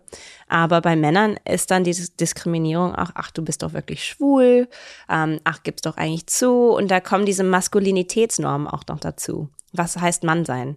Und Mann sein heißt halt nicht feminine Sachen sein. Leider ist ja auch alles Stereotypen natürlich. Und feminin sein ist halt, sich auch mal in einen Mann zu verknallen. Oder zu lieben oder Sex zu haben. Und dieses, die Idee der offenen Liebe und offene Herzen für unterschiedliche Gender ist dann nochmal mehr tabu als bei Frauen. Jetzt machst du das ja sehr offensiv, ne? Du bist heute hier reingekommen mit einem großen Koffer. Naja, so groß ist der gar nicht, aber Handgepäck. Ein, ist ein Handgepäckkoffer. Aber da steht groß drauf, I'm, was steht da drauf? I'm B. Oh, look, a bisexual. Mit ja, Pfeil. Mit Pfeil. Und also du machst es jetzt sehr, sehr offen. Mhm. Ähm, und jetzt hast du schon erzählt, dass der Blick auf Frauen gerade sehr hypersexualisiert ist dann. Mhm. Wie erlebst du das jetzt? Ich, ich habe positive Erlebnisse gemacht bisher, muss ich sagen. Ich weiß halt, dass Sichtbarkeit wichtig ist, weil wir meistens unsichtbar sind, weil die meisten out sind und dass die psychologischen Konsequenzen vom Nicht-Out-Sein sind isoliert sein, sind äh, De Depression ist höher bei mhm. bisexuellen Menschen. Wir sind eher, äh, haben nicht einfach die, die Community, die andere queere Menschen öfter haben als bisexuelle Menschen. Und ähm, das kann auch zu negativen psychologischen Konsequenzen führen. Warum habt ihr die, also du würdest, du hast gerade, du machst ja gerade die Trennung zwischen bisexuelle und queere Community. Richtig, weil man auch die sogenannte Doppeldiskriminierung bekommt mhm. oder erlebt als bisexueller Mensch. Und ich war gestern auf einer Bühne mit einer lesbischen Frau, die Ricarda. Mhm, von Busenfreundin? Äh, genau, mhm. richtig, von Busenfreundin. Und sie hat auch erzählt, sie, ja, also so in der lesbischen Community wird ganz viel Negatives über bisexuelle Frauen gesagt. Also ihr seid so die Touristen, ihr seid so, ihr seid nicht queer genug, es ist doch nur eine Brücke, ähm, ich mache eigentlich keine Bees, also ich, ne, ich date eigentlich keine Bees, ihr geht doch eh zurück zu den Männern. Also das habe ich auch schon gehört. Also es ist jetzt nicht nur, mhm. dass, dass es innerhalb der lesbischen Community irgendwie hinter unserem Rücken gesagt wird, das wird uns auch ins Gesicht gesagt. Und ähm, das ist halt die Diskriminierung von der queeren Community. Und bei Männern ist es nochmal anders tatsächlich, weil da ist es verstärkt bei den Frauen. Da gibt es auch historische Gründe für, müssen wir nicht, nicht besprechen, kann man im Buch drüber lesen. Ähm, da gibt es eine super interessante politische ähm, Geschichte zu. Aber ähm, was das heißt, ist, dass wir dann in den Queer Spaces nicht unbedingt sicher sind und nicht unbedingt uns sicher fühlen, auch als, dass wir da reinpassen, dass es unsere Community ist. Und von den heterosexuellen Menschen ähm, kriegt man dann halt diese Hypersexualisierung, diese, du kannst doch nicht treu sein, du bist doch too much. Und das heißt, wo, wo geht man dann dahin? Und die Antwort ist für die meisten nirgendwo. Und dann ist man halt alleine, kennt keine Bees, denkt man ist irgendwie Außenseiter, man kriegt ganz immer komische Fragen, wenn man sich dann doch outet. Es geht dann direkt um Sex, um Dreier, wie gesagt, um diese ganzen Themen. Und das ist unschön. Welche Fragen wünschst du dir denn? Also wenn ich jetzt, ich bin jetzt, äh, ich bin ja ein Mann und äh, du sagst mir, du bist bi und bei mir geht sofort die Dreier-Fantasie los. Mhm. Und, und die, diese Fragen, die du kennst, was sind Fragen, die du als bisexuelle Person hören wollen würdest? Hm. Welche wünschst du dir?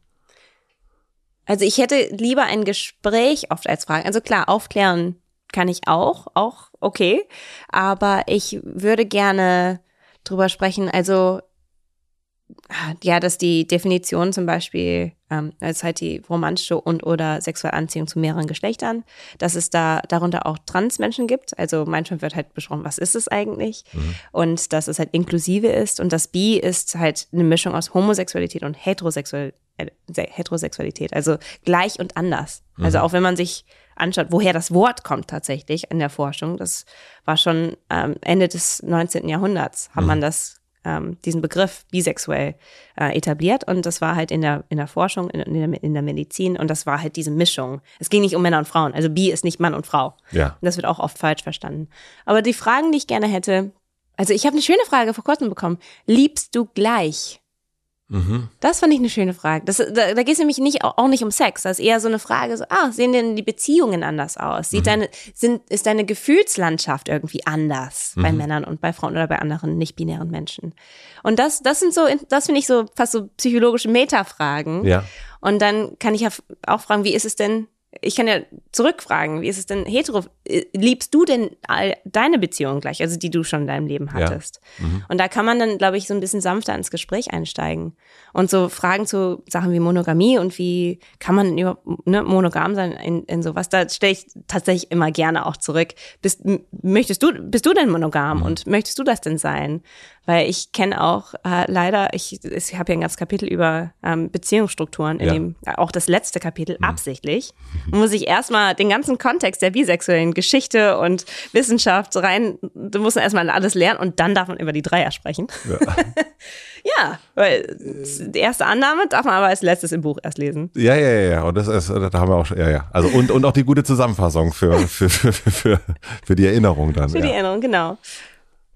Ähm, ja, und da, da spreche ich dann auch über, also die meisten oder sehr viele Menschen, auch statistisch gesehen, sind schon mal fremdgegangen. Mhm. Und was ich mich, ich sehe, dass Menschen sich so verheddern in Beziehungen und sie meinen, Monogamie und Heterosexualität sind so die einzigen Optionen und denken irgendwie nicht unbedingt daran, dass sie auch anders leben könnten und mhm. anders lieben könnten und gehen dann fremd. Und ich so, das ist doch auch nicht Monogamie. Mhm. Nur, dass ihr da jetzt euch anlügt. Also du gehst irgendwie da fremd, er geht hier fremd, sie geht da fremd und ihr lügt euch dann gegenseitig an. Das ist doch super ungesund für die Beziehung. Also wenn man da doch offen mit dann umgehen könnte, wäre das doch wahrscheinlich was Besseres. Aber das ist, glaube ich, für viele auch immer noch eine, ein abstraktes Konzept.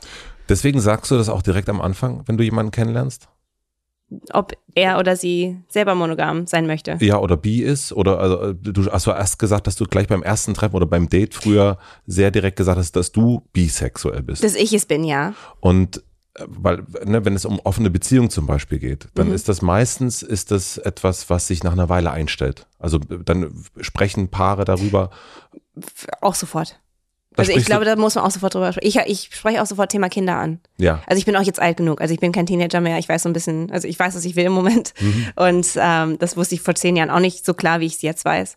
Aber obwohl vor sieben schon. Mhm. Und da bin ich, ich, ich lege alles auf den Tisch. Weil wenn ein Mensch nicht mit mir in meiner Komplexität klarkommt, dann, dann wird das nichts. Also ich will nicht, dass irgendeine Illusion von mir, dass mhm. er sich in oder sie sich in, in eine Illusion verliebt und dann wir irgendwie in drei Wochen klären, ach, wir sind total nicht kompatibel.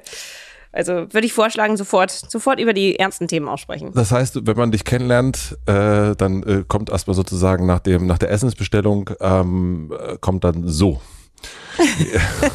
Folgende Situation.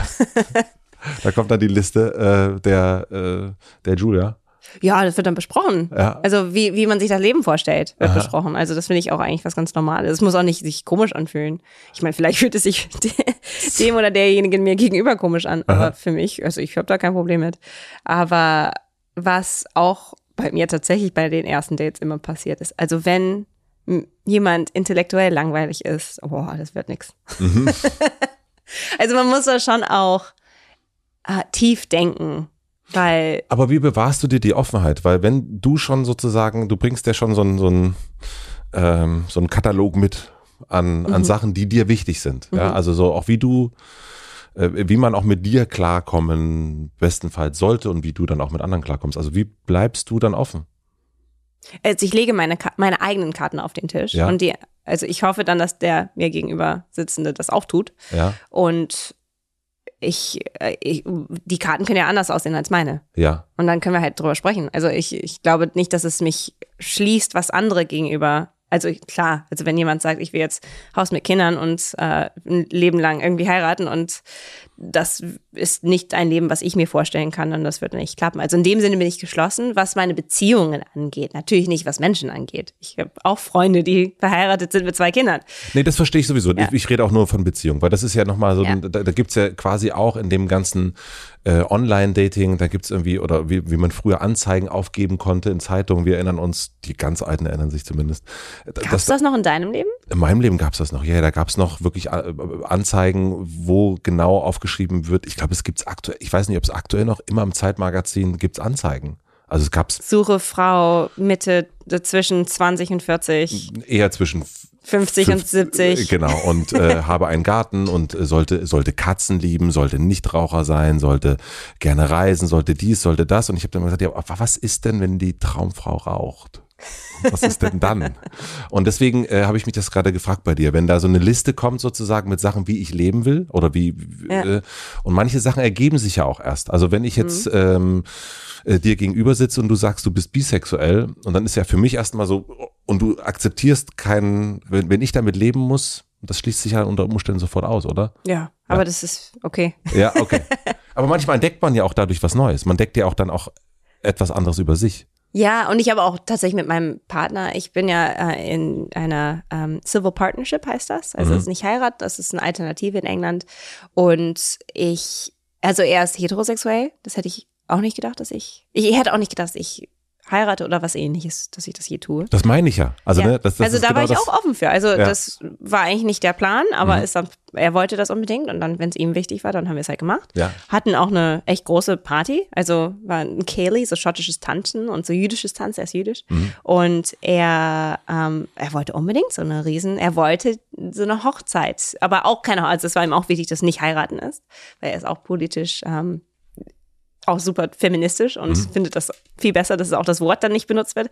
Auch da kann natürlich jeder machen, was er will, aber für uns passte das besser.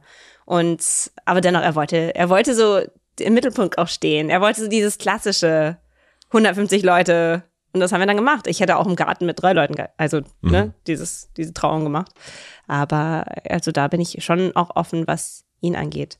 Ähm, ja klar. Man weiß ja nicht, wo die Liebe fällt. Siehst du, Ach, da bin ich jetzt aber beruhigt.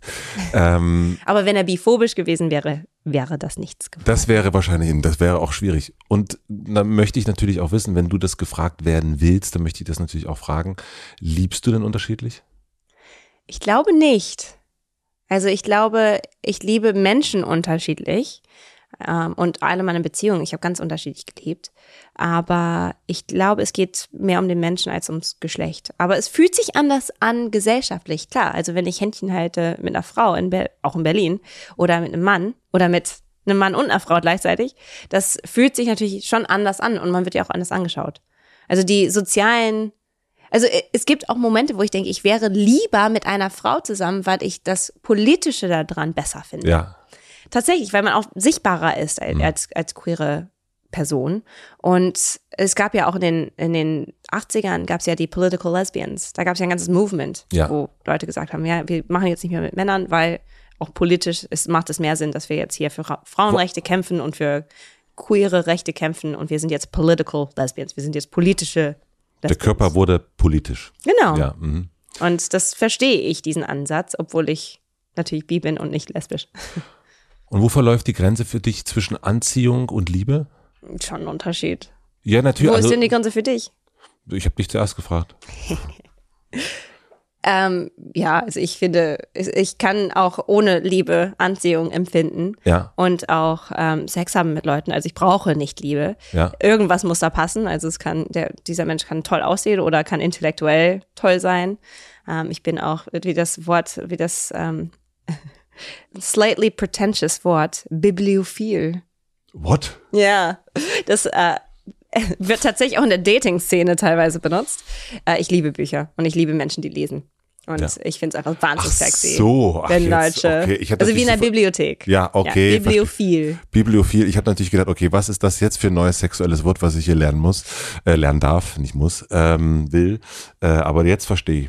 Bücher, Bibli- Bücher. Bücher. Es geht um Bücher und nicht um Sexualität. Genau. Und Liebe, romantische Liebe, da, ich meine, ich, ich habe Lieben gelernt, muss ich sagen. Ich glaube, bis vor sieben oder acht Jahren kannte ich die Liebe noch nicht so richtig. Und dann habe ich meinen Vater tatsächlich kennengelernt und er hat mir wirklich das Herz geöffnet. Und das ist so, also ich habe jetzt, ich bin so voller Liebe jetzt wegen diesem Mann und wegen unserem, unserem Leben. Das ist auch was ganz Tolles, dass ich nicht wusste, dass ich ihn mehr habe. Und hat das was mit dir zu tun oder mit ihm? Beides. Mhm. Weil du hast- deswegen hast du erst gesagt vor sieben Jahren.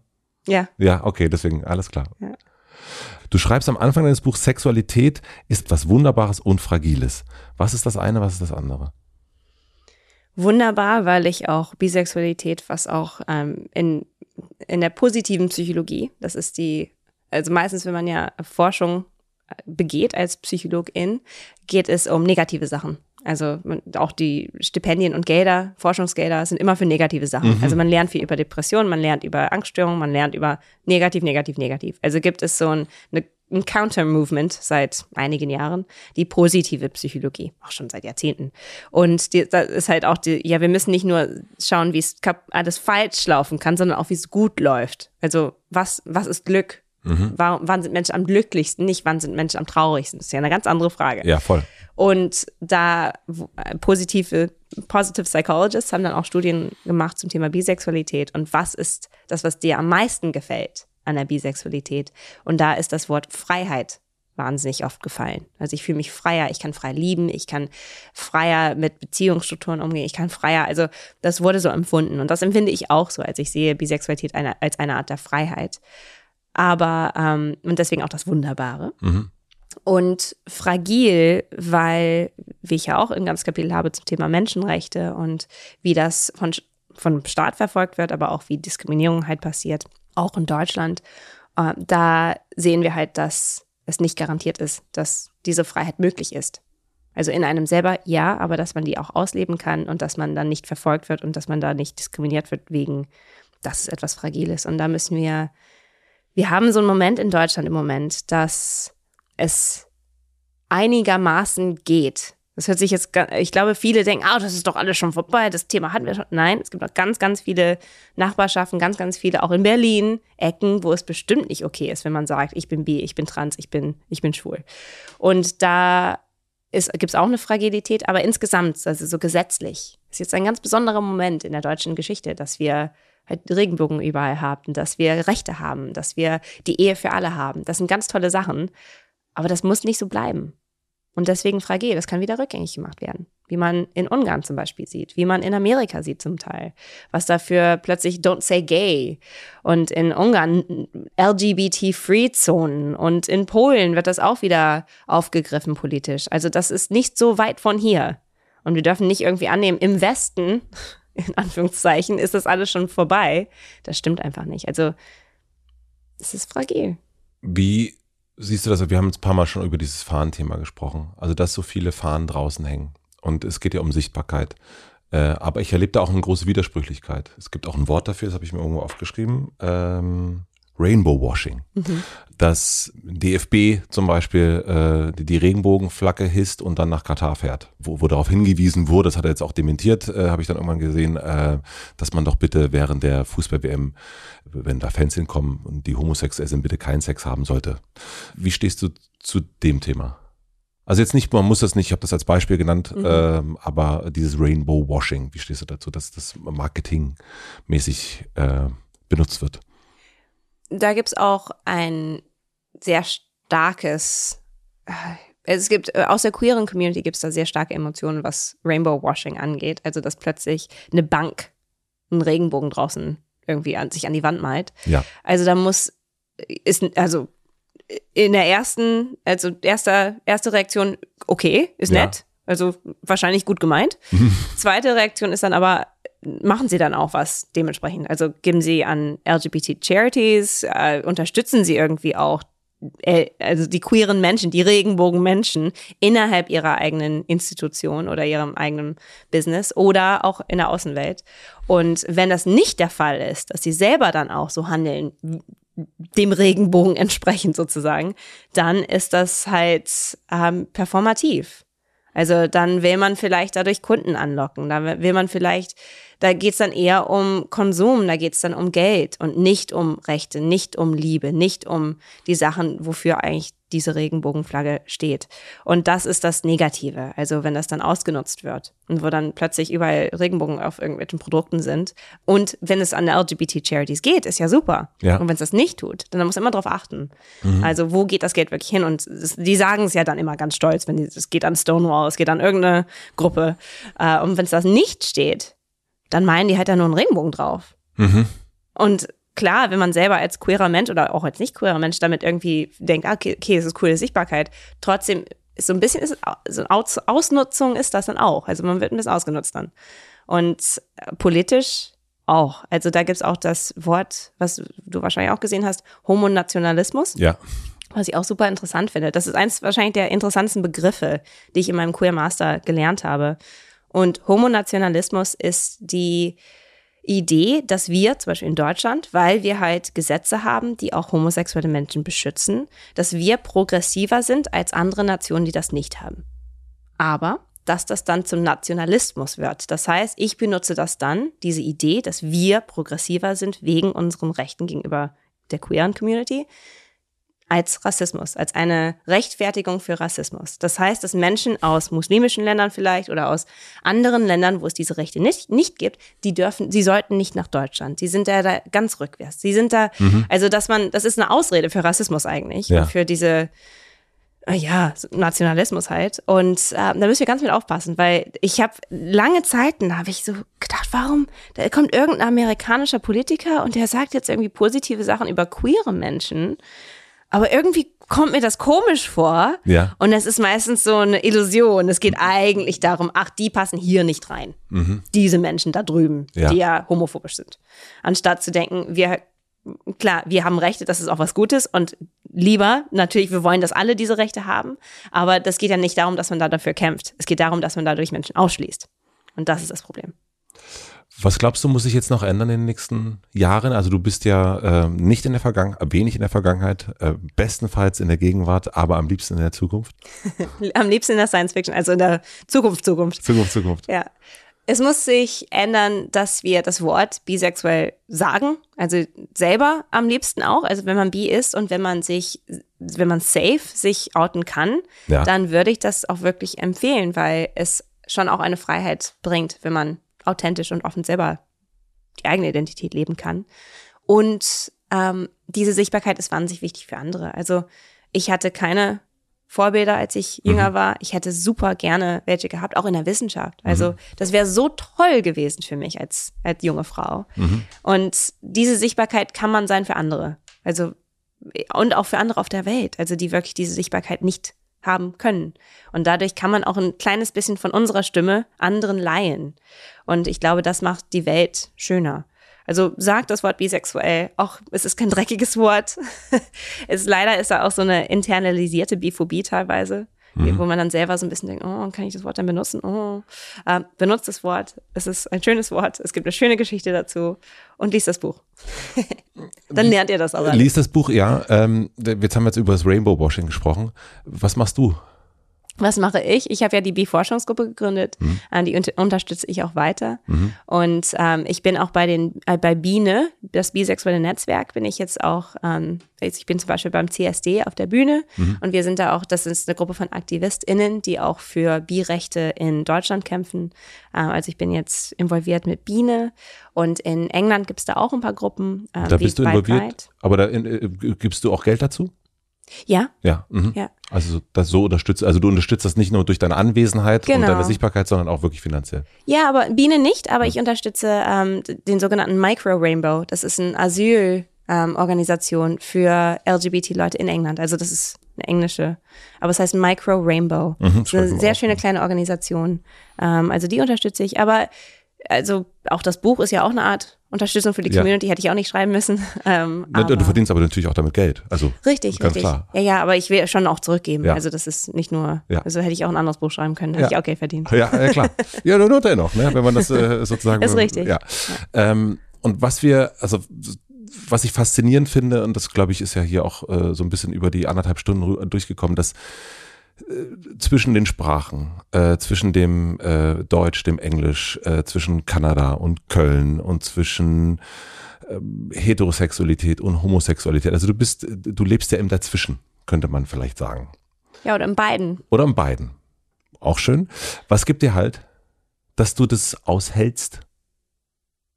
Ich glaube, ich finde es wahnsinnig schön, in diesen flexiblen Welten zu leben, wo man interessante neue Mischungen auch findet aus Kulturen und aus Themen und aus Sexualitäten auch. Also das ist für mich, dadurch wird auch was Neues kreiert. Es ist ja nicht einfach immer, ich bin nicht deutsch und Kanadierin separat, ich bin ja beides gleichzeitig immer. Ja. Und ich bin auch Wissenschaftlerin und bi, immer gleichzeitig. Und das ist, diese, diese Mischungen machen es aus, glaube ich. Das sind die interessanten Aspekte vom Menschsein.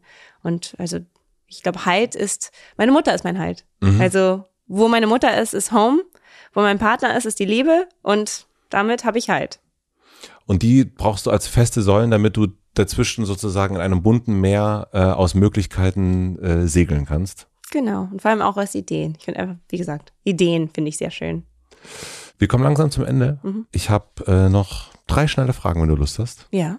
Was lernst du gerade, was du noch nicht so gut kannst? Ich lerne gerade Romane schreiben. Okay. Ich mache gerade einen Creative Writing Kurs. Mhm. Ich gehe ja dann immer direkt an die Uni. Ich will immer, dass mir ma- jemand, ein Experte das beibringt. Äh, Und ich mache einen Creative Writing Kurs und ich lerne gerade schönes Schreiben, weil ich habe jetzt schon drei Bücher geschrieben, aber ich kann eigentlich nicht schreiben und ich möchte das gerne lernen. Also so richtig schön schreiben. Also poetisch und visuell irgendwie damit mehr spielen. So aus der Wissenschaft, das lernt man ja nicht. Man Ja. wird ja, es wird einem ja eher abgeraten. Das darf man ja eigentlich gar nicht. Und ich möchte das jetzt lernen und ich freue mich auch schon auf, ich schreibe jetzt auch schon meinen ersten Roman und ich freue mich, also ich lerne das Fiction, Fiction schreiben und das ist was ganz Schönes. Was denken andere über dich, was nicht stimmt? Ach, ich weiß nicht, ob das die Antwort ist auf deine Frage, aber was mir da sofort in den Kopf kommt, ist, dass oft über meine Bücher auch gesagt wird, dass sie nicht wissenschaftlich genug sind. Und das ist für mich so ein bisschen Fehlverständnis von was Wissenschaftskommunikation ist. also ich schreibe keine Te Textbücher, das ist richtig. Ja. Ich meine, ich schreibe auch akademische Artikel, die sehen anders aus, aber die sind ja abs- absichtlich nicht für WissenschaftlerInnen, also auch, aber nicht hauptsächlich. Ja. Und ähm, ich glaube, da kommen dann manchmal negative Kommentare auch, ich, was mich angeht, dass ich irgendwie das zu populär mache. Das ist doch viel zu flach, das ist doch viel zu easy, das ist nicht wissenschaftlich genug. Und da kommen schon auch Kritiken, glaube ich, dass ich dann irgendwie keine Wissenschaftlerin mehr bin, aber ich bin's und bleibe es auch. Und hoffentlich äh, können andere dann auch über die Wissenschaft lernen, auch wenn ich nicht Textbücher schreibe. Also, andere denken über dich, du bist keine richtige Wissenschaftlerin? Ja, wahrscheinlich. Aber- Also auch die sozialen Wissenschaften sind sowieso, da gibt's eh schon ein Thema, dass viele sagen, Psychologie, Psychologie kann ja nicht wissenschaftlich sein Oder Soziologie, ja. oder Soziologie. Und da kommt ja dann auch, äh, die, ein bisschen Wissen ist auch gefährlich. Da kommen dann auch so die Kritiken, ja, aber da gab es doch ganz viele Probleme mit Replikation, also dass Studien sich nicht wieder ne, rep äh, reproducen lassen. Und da gibt es auch die Replication Crisis. Und das wissen manche. Und da sage ich, ja, die gibt es aber in allen Wissenschaften, weil es bei allen WissenschaftlerInnen so das Problem war bis vor kurzem, dass nur positive und interessante Sachen rausgebracht worden sind. Also da, das ist nicht nur eine Psychologie, das ist Wissenschaft. Also das zeigt auch, würde ich andersrum, dass wir wissenschaftlich vorgehen, dass wir überhaupt sowas merken und dann uns auch ändern. Also Die Wissenschaften. Die Wissenschaft 10, genau. Genau. Und die letzte Frage. Ich habe eine große Plakatwand am Alexanderplatz. Imagination ist gefragt. Und du darfst entscheiden, was für alle Berlinerinnen dort zu lesen ist. Was würdest du drauf schreiben? Was würde ich draufschreiben? Hm. Also ich schreibe gerne in meine Bücher, vielleicht das, so als Widmung. Liebe wild und denke tief. Das ist doch wunderschön. Sehr gut. Das schreiben wir da drauf.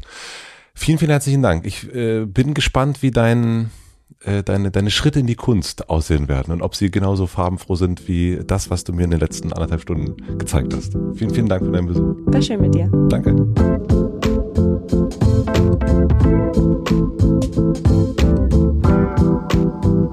Das war Julia Shaw. Vielen, vielen herzlichen Dank fürs Zuhören. Dr. Julia Shaw. Ich weiß gar nicht, ob das immer so wichtig ist, dazu zu sagen. Dr. Julia Shaw. Ich fand es sehr, sehr spannend, mich mit ihr zu dem Thema Bisexualität auszutauschen, darüber mehr zu erfahren. Deswegen habe ich das Buch auch gern gelesen, weil ich wirklich gemerkt habe, ich weiß darüber ganz, ganz wenig. Ich habe aber auch während des Gesprächs und danach gemerkt, dass es gar nicht so leicht ist, über Sex zu sprechen, also dass es mir nicht so leicht fällt, dass es gar nicht so leicht ist, etwas zu ihrer Beziehung zu fragen. Das hätte mich schon sehr interessiert, aber es wirkt dann halt schnell, so ging es zumindest durch meinen Kopf, sehr schnell boulevardesk. Und deswegen habe ich mich an manchen Stellen, muss ich ehrlich zugeben, nicht getraut, weiter zu fragen. Da muss ich nochmal einen Weg finden. Ich bin gespannt, wie ihr diese Folge findet. Schreibt mir gern, taggt mich gern auf Instagram, wo ihr und wann ihr diese Folge gehört habt. Das interessiert mich immer irgendwie sehr. Und schickt mir gern Gästewünsche in die Apple-Kommentare. Ich glaube, dort habe ich Julia Shaw auch ursprünglich mal entdeckt, muss ich sagen. Ich bin mir nicht ganz sicher, aber irgendwas klingelt da in meinem Kopf. Herzlichen Dank an Lena Rocholl für die redaktionelle Unterstützung, Maximilian Frisch für den Mix und den Schnitt und an Jan Köppen für die Musik. Und jetzt gibt es noch einen Podcast-Tipp zum direkten Weiter. Und dieser Podcast-Tipp kommt nicht von mir, sondern von Julia. Sie hat mir nämlich danach erzählt, dass sie Today in Focus von der BBC sehr, sehr gerne hört. Ich habe diesen Podcast noch nicht gehört, werde es jetzt aber nachholen und vielleicht wollt ihr das auch machen. Today in Focus, wahrscheinlich überall da, wo es Podcasts gibt. Wir hören uns hier wieder nächste Woche Mittwoch. Ich freue mich drauf. Bis dahin, euer Matze.